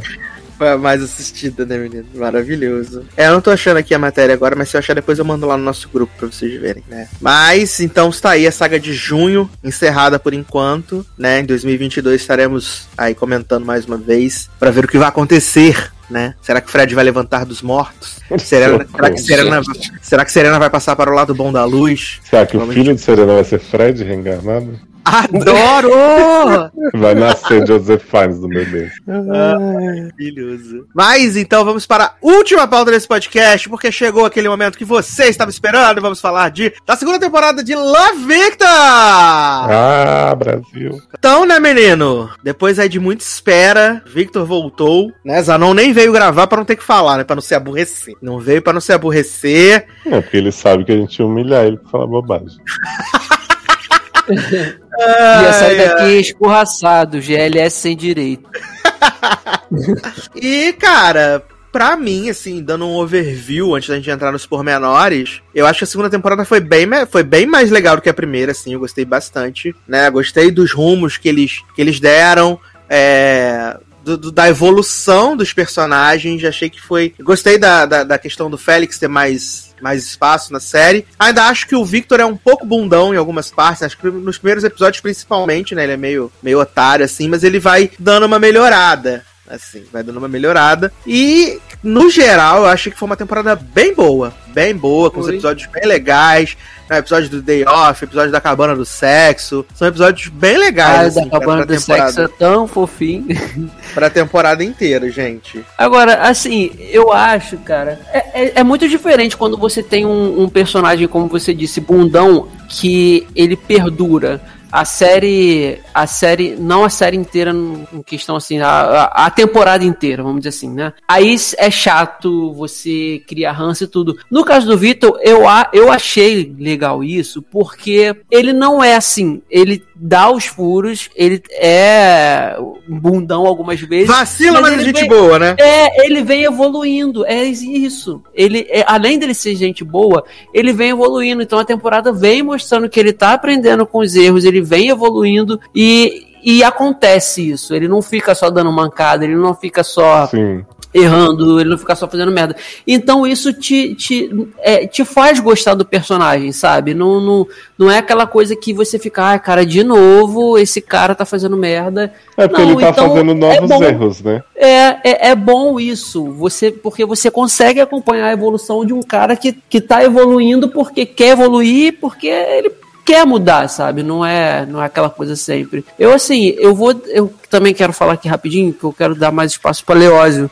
É, cara, eu, eu adorei essa segunda temporada também. Eu, eu, como eu disse aqui, eu fiquei com o coração muito quentinho com todos os casais, cara. Assim, é, com todos os casais com ressalva, vamos dizer aqui, porque é, o meu, eu sempre tive um pé atrás com o Benji. Eu sempre achei que ele não tava ali 100% tóxico, no relacionamento. Tóxico, é, eu sempre achei que ele não tava 100%, 100 ali eu sempre desconfiei que ele pudesse machucar o Victor ou que ele, sei lá, por ter mais experiência, é, fosse um cara um pouco mais filha da puta, vamos dizer assim, entendeu? E assim, e acaba que o Victor dá os mole dele também. Eu acho que a parte do ala não cabia o Victor fazer o que fez, mas é, eu achava que esse relacionamento eu não, não chipava. Para mim não acontecia química. E quando apresentam um novo personagem que a gente vai falar mais daqui a pouquinho, que é o Rahim, cara, na hora eu falei, cara, o Victor tem que ficar com esse menino. Fica isso no meu coração assim, ficou e a gente não sabe se aconteceu ainda, né, se vai acontecer, mas eu acho que o fato já de ter começado e ter terminado Victor e Benji, para mim, foi um ponto positivo da série. Assim como foi também a, a, o, a Pilar e o, o. A Pilar não, o Félix e a Lake. Eu amo esse casal. Aí eu não queria que acontecesse o que aconteceu. Aconteceu e depois eu aceitei, porque a Pilar é outra personagem que eu gosto pra caramba, apesar de não ter muito espaço. Então acho que a série foi. Eu acho que o elo mais fraquinho foi a Mia.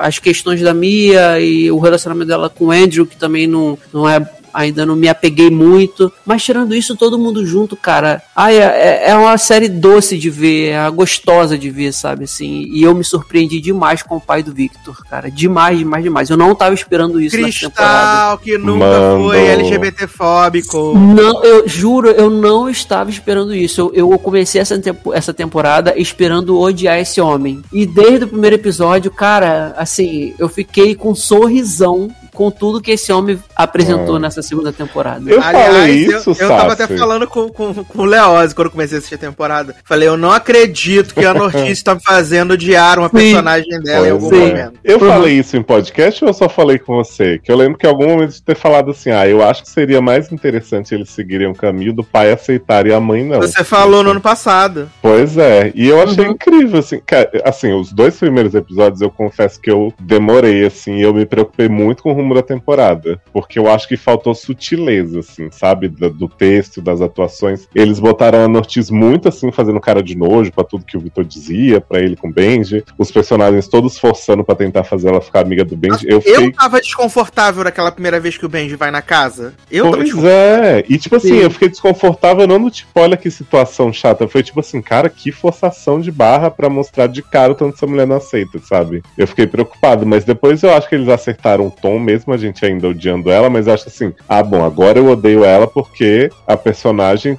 né, tá seguindo esse caminho de rejeição. Não é porque a série tá me fazendo ficar com raiva de como estão colocando as coisas. E eu acho a virada dela também no decorrer da temporada incrível. Tipo, eu gosto de quando a série pega coisas, personagens fazem coisas que eu reprovo e ela me mostra o porquê. Então ela explicando a questão dela com a religião e ela entendendo com a rejeição do próprio padre, né, que ela tinha que fazer de tudo com o Armando falando pra ela, cara, nosso filho e é quem ele é, então a gente vai ter que fazer de tudo. Então ele começa a frequentar as reuniões com o Joshua do Ramel, né? Incrível, broderagem entre eles, amei essa dupla. E aí, quando ela vira mesmo, ela dá sermão no padre, eu falei, parabéns, Ana Ortiz, nunca te critiquei. Mentira, critiquei pra caralho. Mas eu achei linda a jornada dela, assim, sabe? Tipo, toda essa impressão dos primeiros episódios, pra mim, apagou, porque eles começaram a fazer a série do jeito que eu gostava, assim, era uma série que tratava as questões, mas que ela não fazia o panfletão, né? Porque esses dois primeiros primeiros episódios é isso. Tipo, gente, nesta cena vamos mostrar para vocês que ela está com raiva do Benji, sabe? Tipo, era muito. E eu acho que eles acertaram esse tom em tudo, assim. Então, o Benji, né, em si, eu acho que ele sempre foi o personagem que ele era assim. A gente queria que o Vitor ficasse com ele porque o Vitor queria ficar com ele. Não é que uhum. necessariamente uhum. a gente gostava ou conhecia o Benji. Eu até gostava um pouquinho no começo, porque ele tem um namorado pedante, né? Então a gente torce Nossa, pra ele sair que nessa Que nessa participação de 3 segundos a gente vê que ele é insuportável da mesma jeito. Sim. Exato. Então, não assim, o Benji era um personagem que a gente não conhecia, eu acho, até essa temporada. E eu acho, né, legal a gente ver o lado ruim dele também. Porque, sei lá, é isso que torna um negócio interessante. Eu não odeio o Benji, de, né? Meu Deus, quero que morra hoje em dia. Mas quando a gente conhece o Rahim, né? Que é esse personagem muçulmano, né? Todo entendido de moda e fã de musicais e não sei o quê. É um personagem que traz muitas camadas mais interessantes pro Victor e pra série, sabe? Eu acho uhum. que eles uhum. tratam assuntos muito mais. Porque o Benji, sinceramente, alcoólatra de 16 anos, gente, já deu, né? Essas séries. Alcoólatra de 16 anos, ah! E rico, né? E rico. Exato. Então, então assim... É só te interrompendo rapidinho para aproveitar essa parte aí que tu falou do Rahim. É, é, eu acho que, o, como eu te falei também lá no grupo, porque é, é para mim ficou mais interessante porque você tem um Victor que começou agora, sabe, assim, a, a se descobrir mais, a entender o que que é e o que ele tá passando, o que ele tá vivendo, e aí então, assim, ele, ele começou, a gente já tem uma temporada de experiência dele. É, assim, não vamos dizer uma temporada de experiência, porque na verdade o plot twist do episódio final que ele ele chega pra mãe e pro pai e fala. Então, assim, mais bem ou mal ele tem. Eles falam até que enfim, né, meu filho? Sim. É, assim, então ele, ele, ele, ele tem um pouquinho de experiência a mais do que o Rahim, mas é muita pouca coisa. Então eu acho que quando o Rahim chega e fala assim, cara, eu, eu não tenho experiência com nada, zero, eu nunca beijei, é, é eu nunca fiquei com ninguém, é, é só. Eu sei que eu sou, sabe? É, é, é, essa é a minha vida, esse é meu ser, eu sou assim. Ele só tem essa certeza. Então, você juntando isso com o Victor, são duas pessoas que têm muito mais para oferecer, descobrindo é, é passo a passo junto, sabe, as coisas. Então eu acho que por isso que eu, eu me apeguei mais, eu, eu tive... Uhum. E, eu, e eu achei ótima a forma com que introduziram ele na série, com ele pedindo conselhos igual o, o Victor fazia com o Simon, Exatamente, né? exatamente. Achei, achei, muito legal essa, essa forma aí, de introduzir o personagem. Você, e aí você vai ter o... É, uma certeza que vai ter alguma coisa que ele vai pedir alguma, algum tipo de conselho e o Victor também não vai saber, mas eles podem descobrir juntos, sabe? Então eu uhum. acho que uhum. se torna muito mais interessante. O é, é com a blusa do Blackpink, assim, gente, que maravilhoso. Sim. Sim. Incrível. É que eu acho que assim, a dinâmica do Victor e do Benji, pra mim, ela também não é de todo desinteressante. Por fato do Benji saber mais, do Victor ficar inseguro, até o episódio da cabana é muito sobre isso, né? É. Ele pensar, ah, o Benji já transou com várias pessoas, eu não sei de nada. Tipo, eu acho isso interessante também. Só que eu acho que a série. E aí, como a série é muito curta, né? Eu sempre falo, gente, eu acabo a temporada já dizendo, me dá outra semana que vem, porque sabe? Foi muito redondinho, mas foi muito rápido. Eu acho que eles acabaram fechando esse arco de uma forma boa, mas, tipo assim, eles esgotaram as possibilidades do que, que a dinâmica do Benji com o Vitor podia ter. Então, uhum. tipo. E tanto que, assim, a gente tem o, o, o, grande cliffhanger, né? Já adiantando muito, assim, que o Vitor vai atrás de alguém, né? O Felix fala. Uhum. Ah, pensa no seu futuro, nas coisas que você quer fazer, com quem que você tá. Então, o, o Vitor acabou de brigar com o Benji, né? Porque eles passaram essa crise de, ah, de Benji acusar a mãe do Vitor de fazer as coisas, do Vitor não se impor. E o Rahim se declarou para ele, beijou super bonitinho, coisa mais fofa. Vitor vai atrás de alguém, né? Que a gente não sabe quem é. Eu falei pro Sassa, cara, não tem como eu aceitar que seja o Benji. Porque, tipo, Exato, não, mas o pessoal tá achando que é ele, né?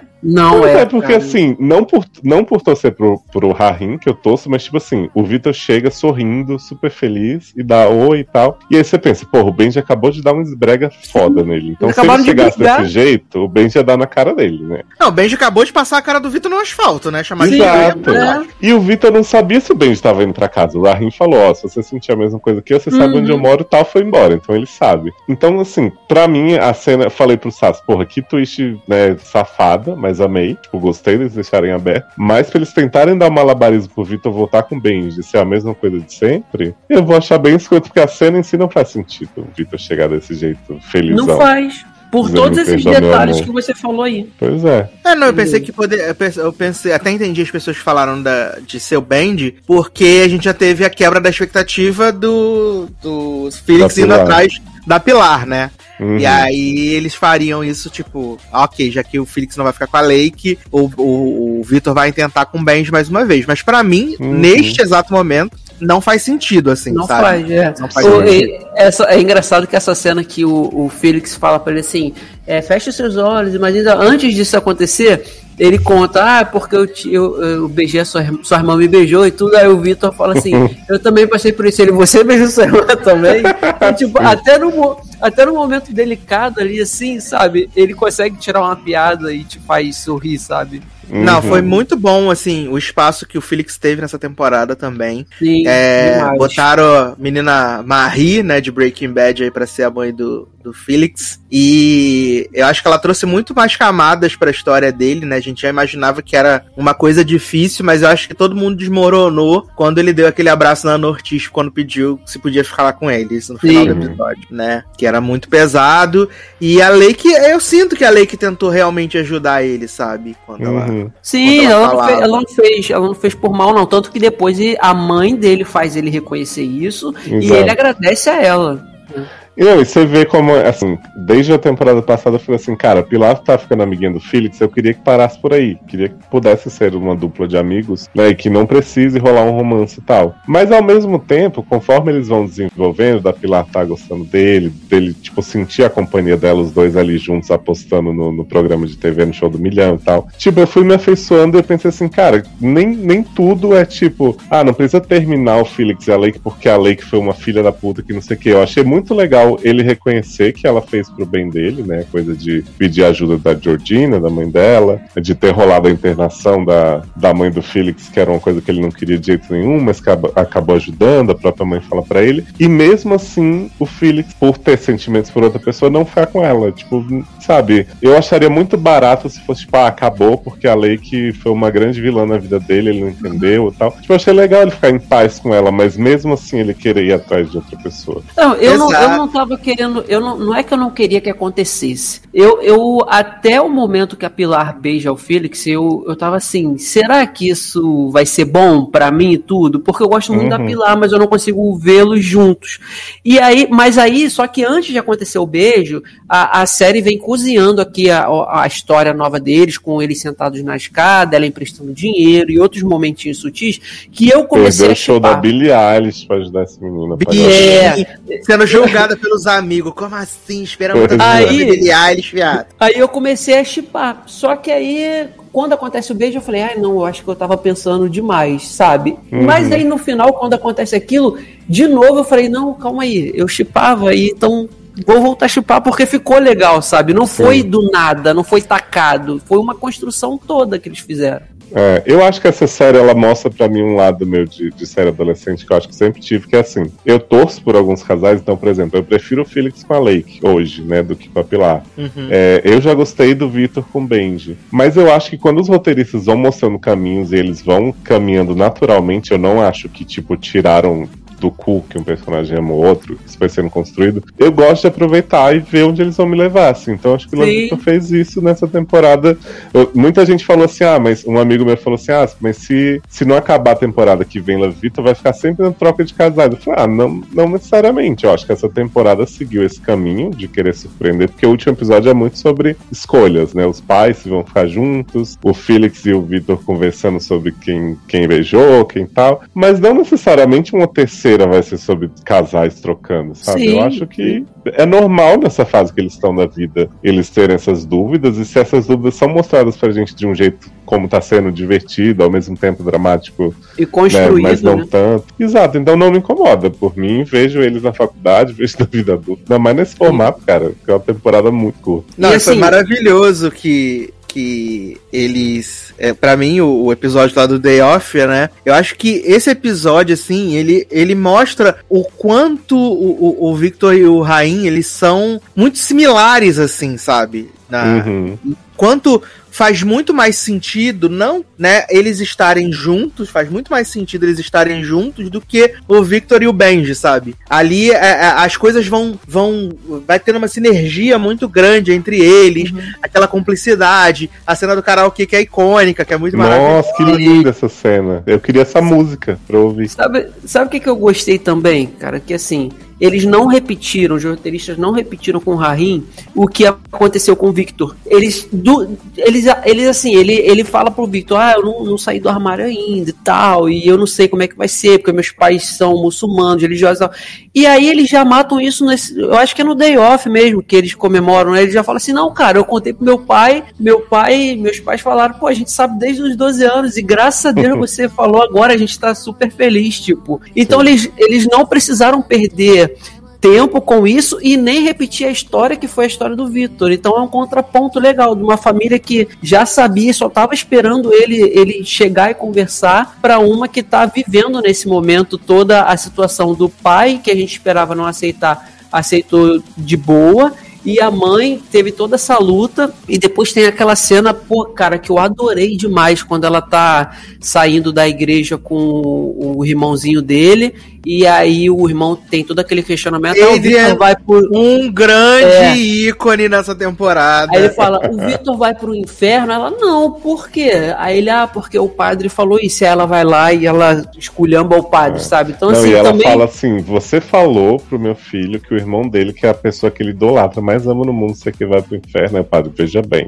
não usei essas palavras, né? Mas basicamente é o que vai Basicamente, né? E aí, assim, e aí também, isso é no último último episódio? Eu acho que é, não é? No último, acho que é no penúltimo. No penúltimo. É. Então, assim, já a, até aí, tirando a parte Porque no último ela vai dar o frango que ela tirou do lixo pro bem. Ah, é verdade.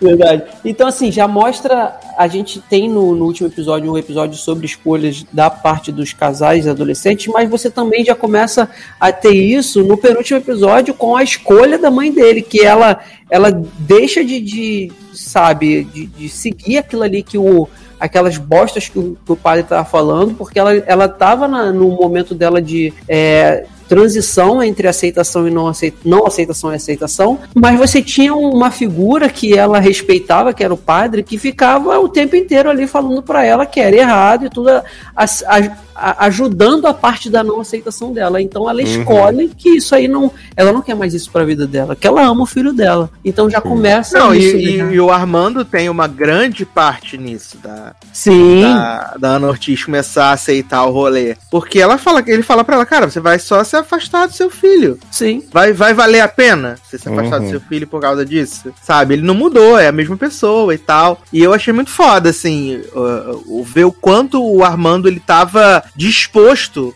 realmente e, e investido uhum. na, na questão, sabe? Eu achei muito, muito foda. e eu acho legal que, por exemplo, na primeira temporada tem um conflito quando os avós do Vitor aparecem e tal, e Sim. o Armando fala umas bobagens. Mas desde aquela época eu falei assim, cara, ele falou uma coisa que pro Vitor pega muito pesado, porque o Vitor já sabe que ele é gay, né? Os pais não sabiam. E a gente sabe também, então a gente fica com raiva dele. Mas essa atitude dele nessa temporada não me surpreendeu, porque ele não foi um escrotaço temporada passada. Ele falou uma bobagem que um pai machista criado nessa coisa do. Né, a própria a Isabel fala, né? Você é um machista é, latino, não sei o que, e você tá super tranquilo, não sei o que. Fala, cara, eu não tô super tranquilo, mas eu tenho que ficar. E ele mesmo falar, eu não tenho o assunto com meu filho que eu tinha antes, eu tenho que me esforçar mais pra gente encontrar algo em comum, não sei o que. E eu, tipo, eu olho pra esse personagem, eu não, eu não acho que, tipo, ele mudou também do nada, sabe? Assim como a Isabel, eu acho que a gente gostava muito mais dela na primeira, porque ela não tinha, né?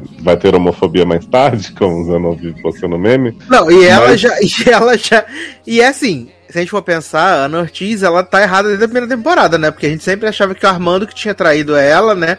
Uhum. Na verdade, ela que era o motivo da mudança, uhum. ela que era o grande, o grande cerne de, dos problemas ali familiares da primeira temporada, né? Pois é. E, tipo, ela nunca se mostrou progressista legalzona, assim. Ela era legal, porque até então ela tinha um filho hétero.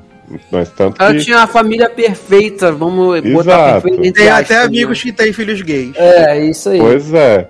E a gente espera que a notícia seja legal, porque ela já era a mãe do Justin, a Glibéria, ela sempre faz personagens. Então, assim. Mas eu não acho que foi forçada a inversão de papéis. Eu acho que, que fez sentido, assim, porque a gente não conhecia a reação deles uhum. antes, né? Então, sei lá, eu achei. Cara, eu achei realmente, depois desses dois primeiros episódios, a série abordou uns assuntos muito foda, assim. Claro que ela não vai, né, fundo na ferida e tal, mas, por exemplo, ou a questão do Rahim, quando ele encontra o cara do Grind e o cara fala assim: ah, o jeito que você fala não era o que eu esperava. Fala, a senhora é muito afeminada. É, ele procura um, uma pessoa mais masculina. Nossa, cara. Assim como eles tratam, né, do Vitor ser o atleta e ter o problema dos jogadores que não querem que ele se troque lá. E aí o. Acho que é o Andrew que fala pra é ele, né, você, é o você é o cara gay menos gay que a gente conhece. Tá? Ele fala, ah, é, então como é que eu posso ser gay o suficiente? Não, e o Benji humilhando ele também, né? O Benji e os amigos Sim, dele. Sim, né? o Benji e a banda. E, e eu achei muito, muito válido eles mostrarem como tem esses preconceitos da própria comunidade, tipo. Uhum. Porque assim, se você pensar, o Benji e o Vitor são dois caras gays é, padrãozinho, Padrão. perfeitinho, heteronormativo, né? Então, assim, o Vitor é o esportista, ele é até mais sensível e tal, mas ele, né, em teoria, tem a passabilidade. O Benji é o cara perfeitinho que toca na banda e tal. E o Rahim chega com esse, né, com esse, essa nova faceta mesmo, de ah, falar dos musicais, ele fala Fabulous e não sei o quê. E, tipo, a gente sabe que, que tem um monte de, de gay que não, não quer saber das outras que são mais afeminadas. E eu nem acho que o Rahim seja super bicha fabulosa POC, assim, incrível, né? Eu acho que ele é só é, excêntrico, assim, no, no modo dele se portar, o, a caracterização do ator. Mas eu Sim, acho que a série ele mostrar sabe quem isso... Ele, é. é ele sabe o quem ele é, quem, o, o, que, o que ele gosta, é, é gosto que eu falo assim, no sentido de coisas mesmo mesmo. Tipo, eu gosto de Blackpink, eu vou usar a blusa do Blackpink e que se dane. Então ele é seguro. Vou dar meus anão de aniversário pra ele. então, assim, eu acho que a série mostrar isso é muito legal porque Cara, o que eu sempre penso, eu tava até falando com isso com o Caio, esse meu amigo que começou a assistir há pouco lá do Vitor. Falei, ó, oh, velho, vai começar a segunda assiste. Eu penso, gente, a gente não tinha esse tipo de série crescendo. Imagina uhum. você ser adolescente hoje, você poder assistir essa série e você poder ver essas questões e, e provavelmente comentar com seus amigos, sabe? Não sei, é uma realidade muito diferente para mim. Então é uma série que talvez muita gente não vá dar mínimo porque é adolescente e tal, não sei o quê. Mas, porra, o super valor que ela tem para quem é adolescente gente está vendo, para de repente uma família que vai assistir pai, filho, não sei o que, e aquilo tá sendo tratado, sabe, de uma maneira meio que, que realmente leve, assim, tipo, ah, não estamos dando aula para ninguém, mas ó, presta atenção aqui que, que talvez você aprenda um negócio, uhum. sabe? Então, eu uhum. acho. É isso. É na sutileza, foda. né, cara? É, mas o mais importante de tudo é que não teremos mais pedidos de ajuda para Simon, né? Porque já deu. Simon foi demitido!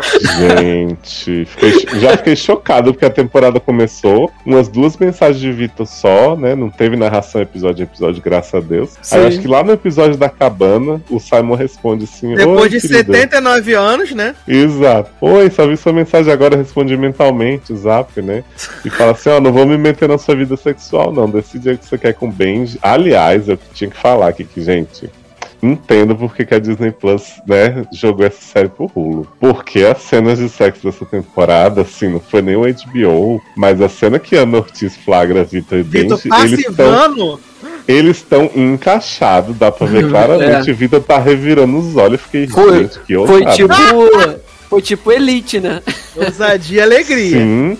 No episódio do, da cabana de sexo, tem uma cena que o, o Vitor bate a cabeça e chega no banheiro enquanto o Félix com a toalha toda ensanguentada. Meu Deus! Aí o, o Félix fala assim: Ah, tive um acidente aqui fazendo grooming, né? Uhum. Aí Vitor fala: Ah, pelo menos você não machucou a cabeça. Aí ele fala: Machuquei sim. Brasil o que que tá acontecendo. Cara, assim, aplaudo, sério. Porque, ah, assim, e, Lake, e Lake ele pulando depois no lago pelado, né, menino? Sim, o homem lá. todo machucado, vai nadar, vai transar depois, eu fiquei, olha. Deve ter doído pra caceta. Pois é. Mais nele do que nela. É, sim, com certeza. E eu acho legal porque, assim, não são coisas para chocar, meu Deus, olha como essa série é foda. Tipo, mas, assim, ousou no que ela pôde, na proposta ali, até foi uma série meio de comédia, então eu achei super acertado. E eu achei muito legal o Vitor não demorar uma temporada inteira para se descobrir. Tanto que ele já começa, né, sendo pega, pegando bem de todos os cantos sendo interrompido. É, não, e ele, e ele fala pro Felix: ah, a gente já fez basicamente tudo que dá pra fazer. Exato. Ele fala, Só não rolou penetração, né? Porque o resto tava ali. E o Felix também, ele fala, ah, ela também, não sei o quê. E, tipo, depois eles tratam super naturalmente, assim. Então, cara, eu achei, achei muito válido como a série levou a história. Porque se eu pensar, a primeira temporada, ela foi bastante puritana, assim, nesse aspecto. Tanto que tem um episódio que a Mia quer fazer sexo com o Vitor. E aí ficam naquele negócio. E aí, quando revelam que a Mia ficou com o Andrew, é um grande negócio, assim, como se fosse, meu Deus, olha, ela já. assim, gente, né? Normal. Eu, eu acho que quanto a Mia, né? O Leandro falou dela aí, que achou ela mais fraquinha. Eu acho que ela tá um pouco mais à parte na temporada, né? Porque, fora a reconciliação dela com o Vitor no início, ela fica muito ali naquela coisa. O pai dela, mega evil, quer trocar ela pelo emprego. Ah, esse cara foi né? palhaço, cara. O cara promete né? pra menina que não vai aceitar e ele recebe a ligação logo depois e eu aceito. Olha que cachorrada. Pois é. Mas você vê, até eu sempre falo que a Mia repete todos os plots da Peyton, né, de One Tree Hill, que era muita coisa de sempre ser deixado, das mães, da mãe que foi embora, da mãe que morreu. Então, assim, eu acho que ela continua assim, mas eu gosto tanto dela, eu olho pra cara dela, eu sinto eu, a simpatia. Beth, viado, amo Beth. Pois ela, é, ela e tipo, não... eu Sim, acho, fala. eu acho normal ela ter passaram a temporada separada, porque assim, quando ela faz as fases com o Vitor, me incomodou um pouco. Ela tá ali, ah, vamos lá, bem de Vitor, não sei o que, BFF. Eu acho que a estranheza dela ia durar um pouco mais, sabe? Mas eu acho, mas eu ainda acho que nos primeiros episódios, tipo, ela se sentiu meio deslocada e vê que tava todo mundo de casalzinho e ela na aquela pista cena negócio, do, né? Aquela uhum. cena do uhum. fo da, da, fogueira, que ela chega de carro e vai embora. É, toda animada e tal. Eu, eu sinto que ela que ela, ela ficou meio deslocada, né? E aí foi bom que eles resolveram o rolê logo pra liberar uhum. o Andrew pra ela, né? Porque fazia sentido. E... Nossa, porque também o relacionamento de Andrew com a mulher que depois vai dar em cima de Lake foi um negócio. Viado, assim, né? Lake Sabatão. Tudo na minha carreira na próxima temporada. Já quero. Esse casal sim a gente quer, né? Não Kate e Mallory de Cruel Summer. Nossa, não vai ser maravilhoso. Porque o que essa dona Sara, garçonete, fica secando a Lake nesse casamento, Sim. não tá no gibi, viado. Ela tá secando ela o tempo inteiro. Exato. É. E eu acho que assim, se a Mia ficasse brotherzona do, do Vitor, dando conselho a temporada inteira, aí eu estranhar mais. Eu achei que ok, eles fizeram as pazes, ela tava ali no grupo um tempo, mas eu ia achar muito forçado se ela fosse de repente ser a conselheira dele no, no relacionamento. É, mas acabou que o Andy foi mais conselheiro do que ela. É, uhum. sim, sim. Né? O Andrew foi mais conselheiro. Aliás, o Andrew é um personagem que eu acho que ele começa num tom bastante diferente, assim, porque, né, ele foi. Ele era o idiota que foi mostrando que tinha um coração. E no começo da temporada ele é, tipo, o cara mais legal do mundo, meu Deus, eu sou. Uhum. E aí eu acho que depois eles vão acertando depois. Que ele fica tipo assim, ah, Vitor, se você quiser me olhar no chuveiro, não sei o quê, fico super lisonjeado, sou foda. Assim. Então, assim, eu acho que ele começa a ficar meio arrogante de novo, isso é que você entende, né? Não, mas eu achei que. Mas eu achei que mediram bem, assim, sabe? É, É, a, essa coisa dele querer ajudar o Victor, dele ter entendido, hum. e beleza, tá tudo bem. Nossa, o episódio todo mundo de cabelo rosa, eu amei. Eu também. Sim, sim, sim. E ele, ele, ele com a Mia ficou legal também, né, cara? Assim, ele, ele Era meio ajuda muito viado, ela. Tinha que acontecer. É, tinha que acontecer. E eles vão atrás da mãe dela, né? A gente tá super curioso. Porra, grande é, plot da terceira temporada, né? O plot que a gente tá mais esperando é esse e saber se Simon vai retornar, que são as dicas, né? Não, ah, chega. É, a gente a gente começou a falar de Simon, né? Porque rolou essa, essas mensagens aí. No final, menino, Simon liga pra Vitor, né? Quando o Vitor tá indo atrás de Harim. E aí fala assim: Ô, Vitor, tudo bom, menino? Tava aqui meio ocupado. Tá, o Simon tá com uma barba gigantesca. A professoria acabou com ele, né? Né? professorinha safada, realmente. E aí Vitor fala assim: Ô Simon, deixa, deixa, eu te falar, menino. Eu percebi aqui que não faz mais sentido, né? A gente continuar nisso. Te agradeço demais, mas conversei com o Felix, resolvi tudo. Todo mundo sabe que eu sou gay agora, né? Tem umas pessoas aqui perto. Então, valeu mesmo, mas, né? Tamo, tá dispensado, vou... não preciso mais do seu serviço. Vou te dar vamos, um follow. Mentira, não fala assim. Vamos manter contato só pra quando for a Nova York, tem onde dormir, pra não gastar Exato. dinheiro. E aí Simon aliviadíssimo, né? Fala assim, ah, não, don't be a stranger, né? Mas é, tudo bem. Já, é, se você tá dizendo, você tá pronto mesmo. Tava pensando, graças a Deus, né? Ah, ah, graças a Deus, esse cara chato não vai ficar me ligando mais. Gado. Cara, é porque uhum. eu, eu, acho que é o que a gente diz. A, a série começar com isso e, a ideia de né, ter uma pessoa que tá se descobrindo agora, sendo aconselhada por outra que já passou por isso, eu acho muito legal, mas eu acho que já na primeira temporada foi too much. Aquela coisa do Vitor dizer, tô indo pra Nova York e recebe aí. Então eu acho que tava na hora mesmo. A gente. O link tá aí, né? Então a gente viu o pai do Simon, conversando com o Armando lá na, nas reuniões. A gente sabe que tem outros personagens que de repente aparecem no futuro. Mas eu acho que a série já se sustenta com os próprios pés muito bem para ficar recorrendo Sim, à aparição concordo. de Love Simon. Concordo, uhum. acho que foi um fechamento bom e bem para essa participação do Simon. Fechou, agora uhum. o Victor vai andar sozinho, sabe? E acabou. Se tiver que voltar, ok, a gente gosta e tal, mas não nessa intensidade que era, né? Então, assim, uhum. uma participação esporádica aqui, outra ali e tal. Mas, assim, eu, eu, eu, eu, não, eu não esperava que isso ia acontecer, não, no final do episódio. Quando aconteceu, eu falei, ah, era tudo que eu precisava, sabe? Porque talvez se eu tivesse que reclamar de alguma coisinha dessa temporada, é isso, de que realmente não precisava mais. E ainda bem que fecharam aí esse, esse capítulo né, da ajuda. Até porque Nick Robinson tá morrendo, né? O coitado, é cada assim. participação que ele faz. Que absurdo, Leonardo. Absurdo. Eu, acho, eu acho muito engraçado, porque o Nick Robinson ele é produtor executivo, né? De Love Exato, ganhando E eu não sei o tanto que ele se envolve, porque na primeira temporada ele gravou a participação dele no Chroma Key, né? De última hora.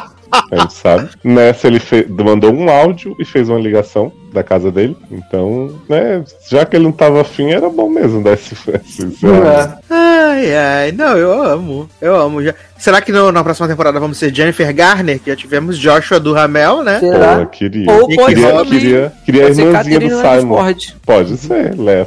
Você sabe que tem o filme da Lé, né? Estão dizendo que vai sair Sim. não sei quantos anos. Porque tem o livro, né? Sim, Leia of the Beast. É, pode ser qualquer um dos amigos do Victor, né? Também, assim.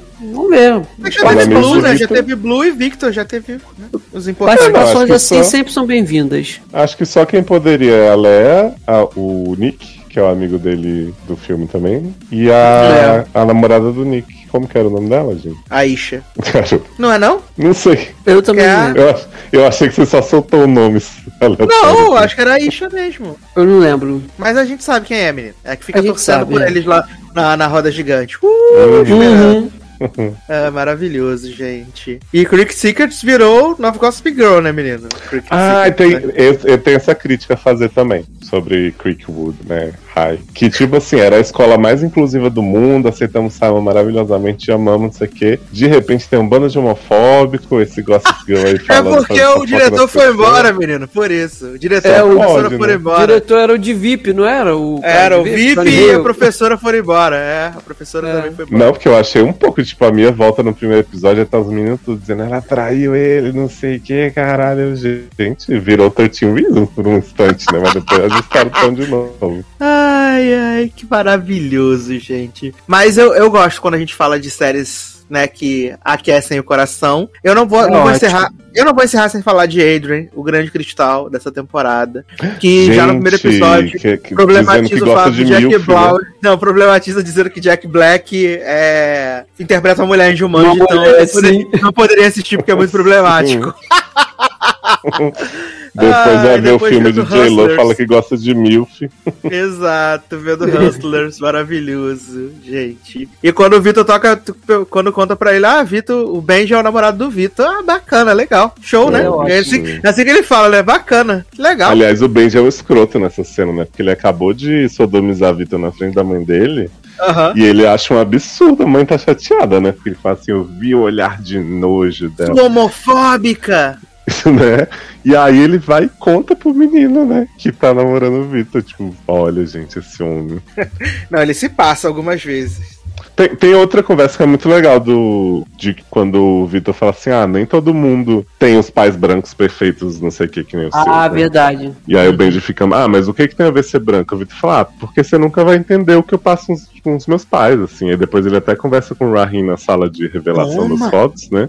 Que o Rahim fala assim: ah, ele é branco, né? Então, tipo, o que os meus pais tiveram que passar para chegar aqui, para me criar, uhum. pra me dar uma vida melhor, e os seus e tal ele não, não tem a noção. E eu, eu até acho que a, a, conversa é um pouco mais profunda que isso, assim, quanto ao Benji não entender, porque talvez se ele fosse um cara branco de uma outra família e tal, ele, ele tivesse outra relação, mas é que botam realmente ele como muito privilegiado, né? Aqueles pais distantes que estão ali para apoiar ele no alcoolismo apenas e tal. E não sei, eles mostram essa diferença muito bem. Tipo, ó, a realidade do Benji é, é uma que esses dois meninos jamais vão saber o que, que é dessa facilidade que ele teve, né? Uhum. É, exatamente. Exatamente. Exato. Mas estamos aí aguardando pela nova temporada. É, vou rever. Ainda não foi anunciada, né? Ainda não foi anunciada. Ainda não. Rulo, anunciado. Mas assim que chegar o Star Plus aqui no Brasil, né, menino? Vou rever as duas temporadas, porque não sou obrigado, então eu vou dar aí meus views de novo. Assim que Até chegar o Star Plus. A gente vem, né, duas horas vezes duas, que? Exato, uhum. menino. Começou e assistiu tudo no mesmo dia. Que inferno. Ah, sabe uma coisa que eu achei esquisita também? Bem bobagem, viu, gente? Que a abertura é. esse ano, ela tem um filtro azul noite, assim, tem. que pra mim não combinou com o tom da série. Eu, eu não lembro, eu não lembro da abertura do, da primeira temporada, pra mim era a mesma. Não, porque a abertura não, da primeira é, é, super amarela, assim, uma coisa solar. Ah. E essa é meio sombria, e começava a música mal feliz, eu tava lá cantando e é, tava aquelas cenas em azul, eu fiquei assim, não entendi. É, terceira temporada vai ser verde. Adoro!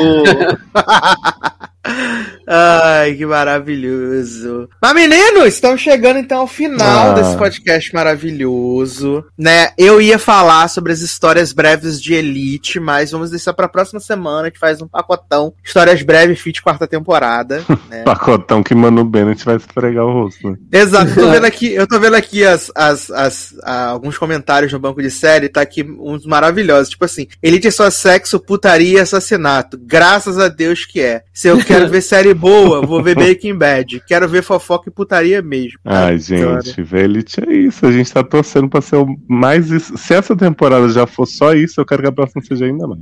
Tá aqui, gostaria de esfregar a cara no pau do Aaron Piper e ainda gente. receber por isso. Elite me chama.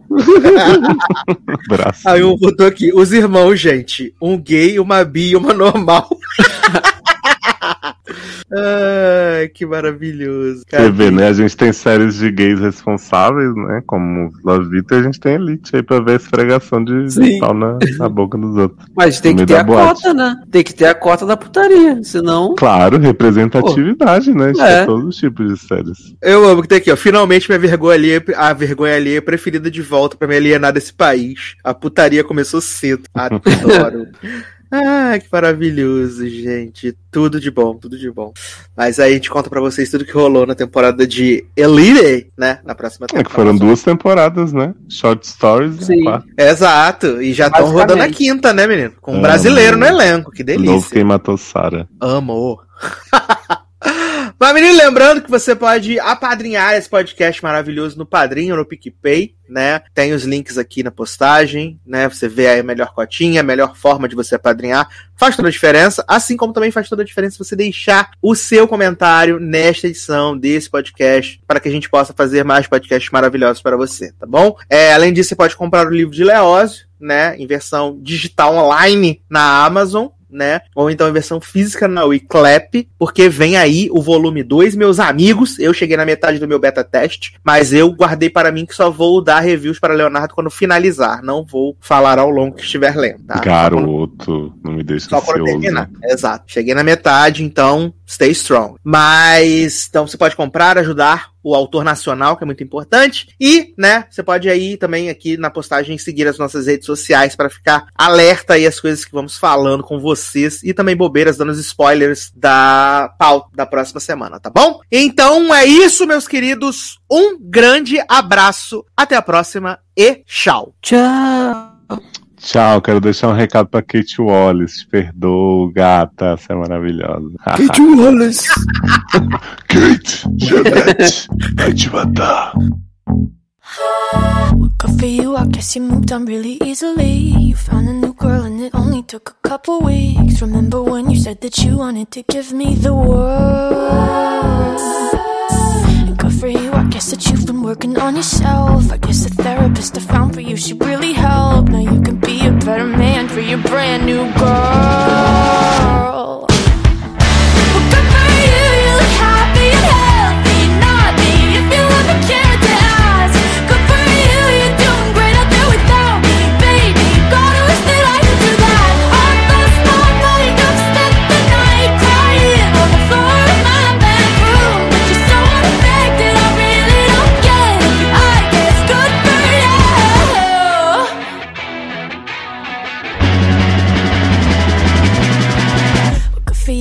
You're getting everything you want. You bought a new car and your career's really taking off. It's like we never even happened, baby. What the fuck is up with that? And good for you, it's like you never even met me. Remember when you swore to God I was the only person who ever got you? Well, screw that and screw you. You will never have to hurt the way you know that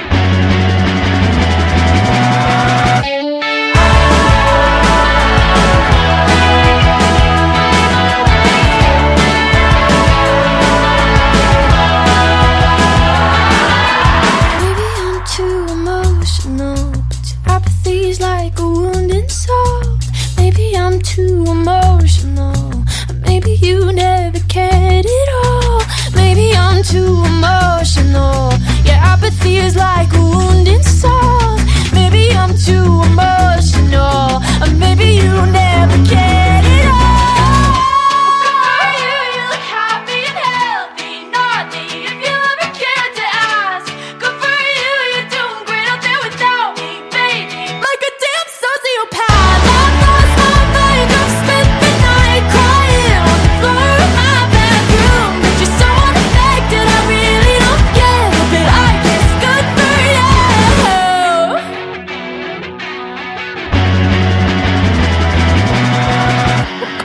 I guess you moved on really easily.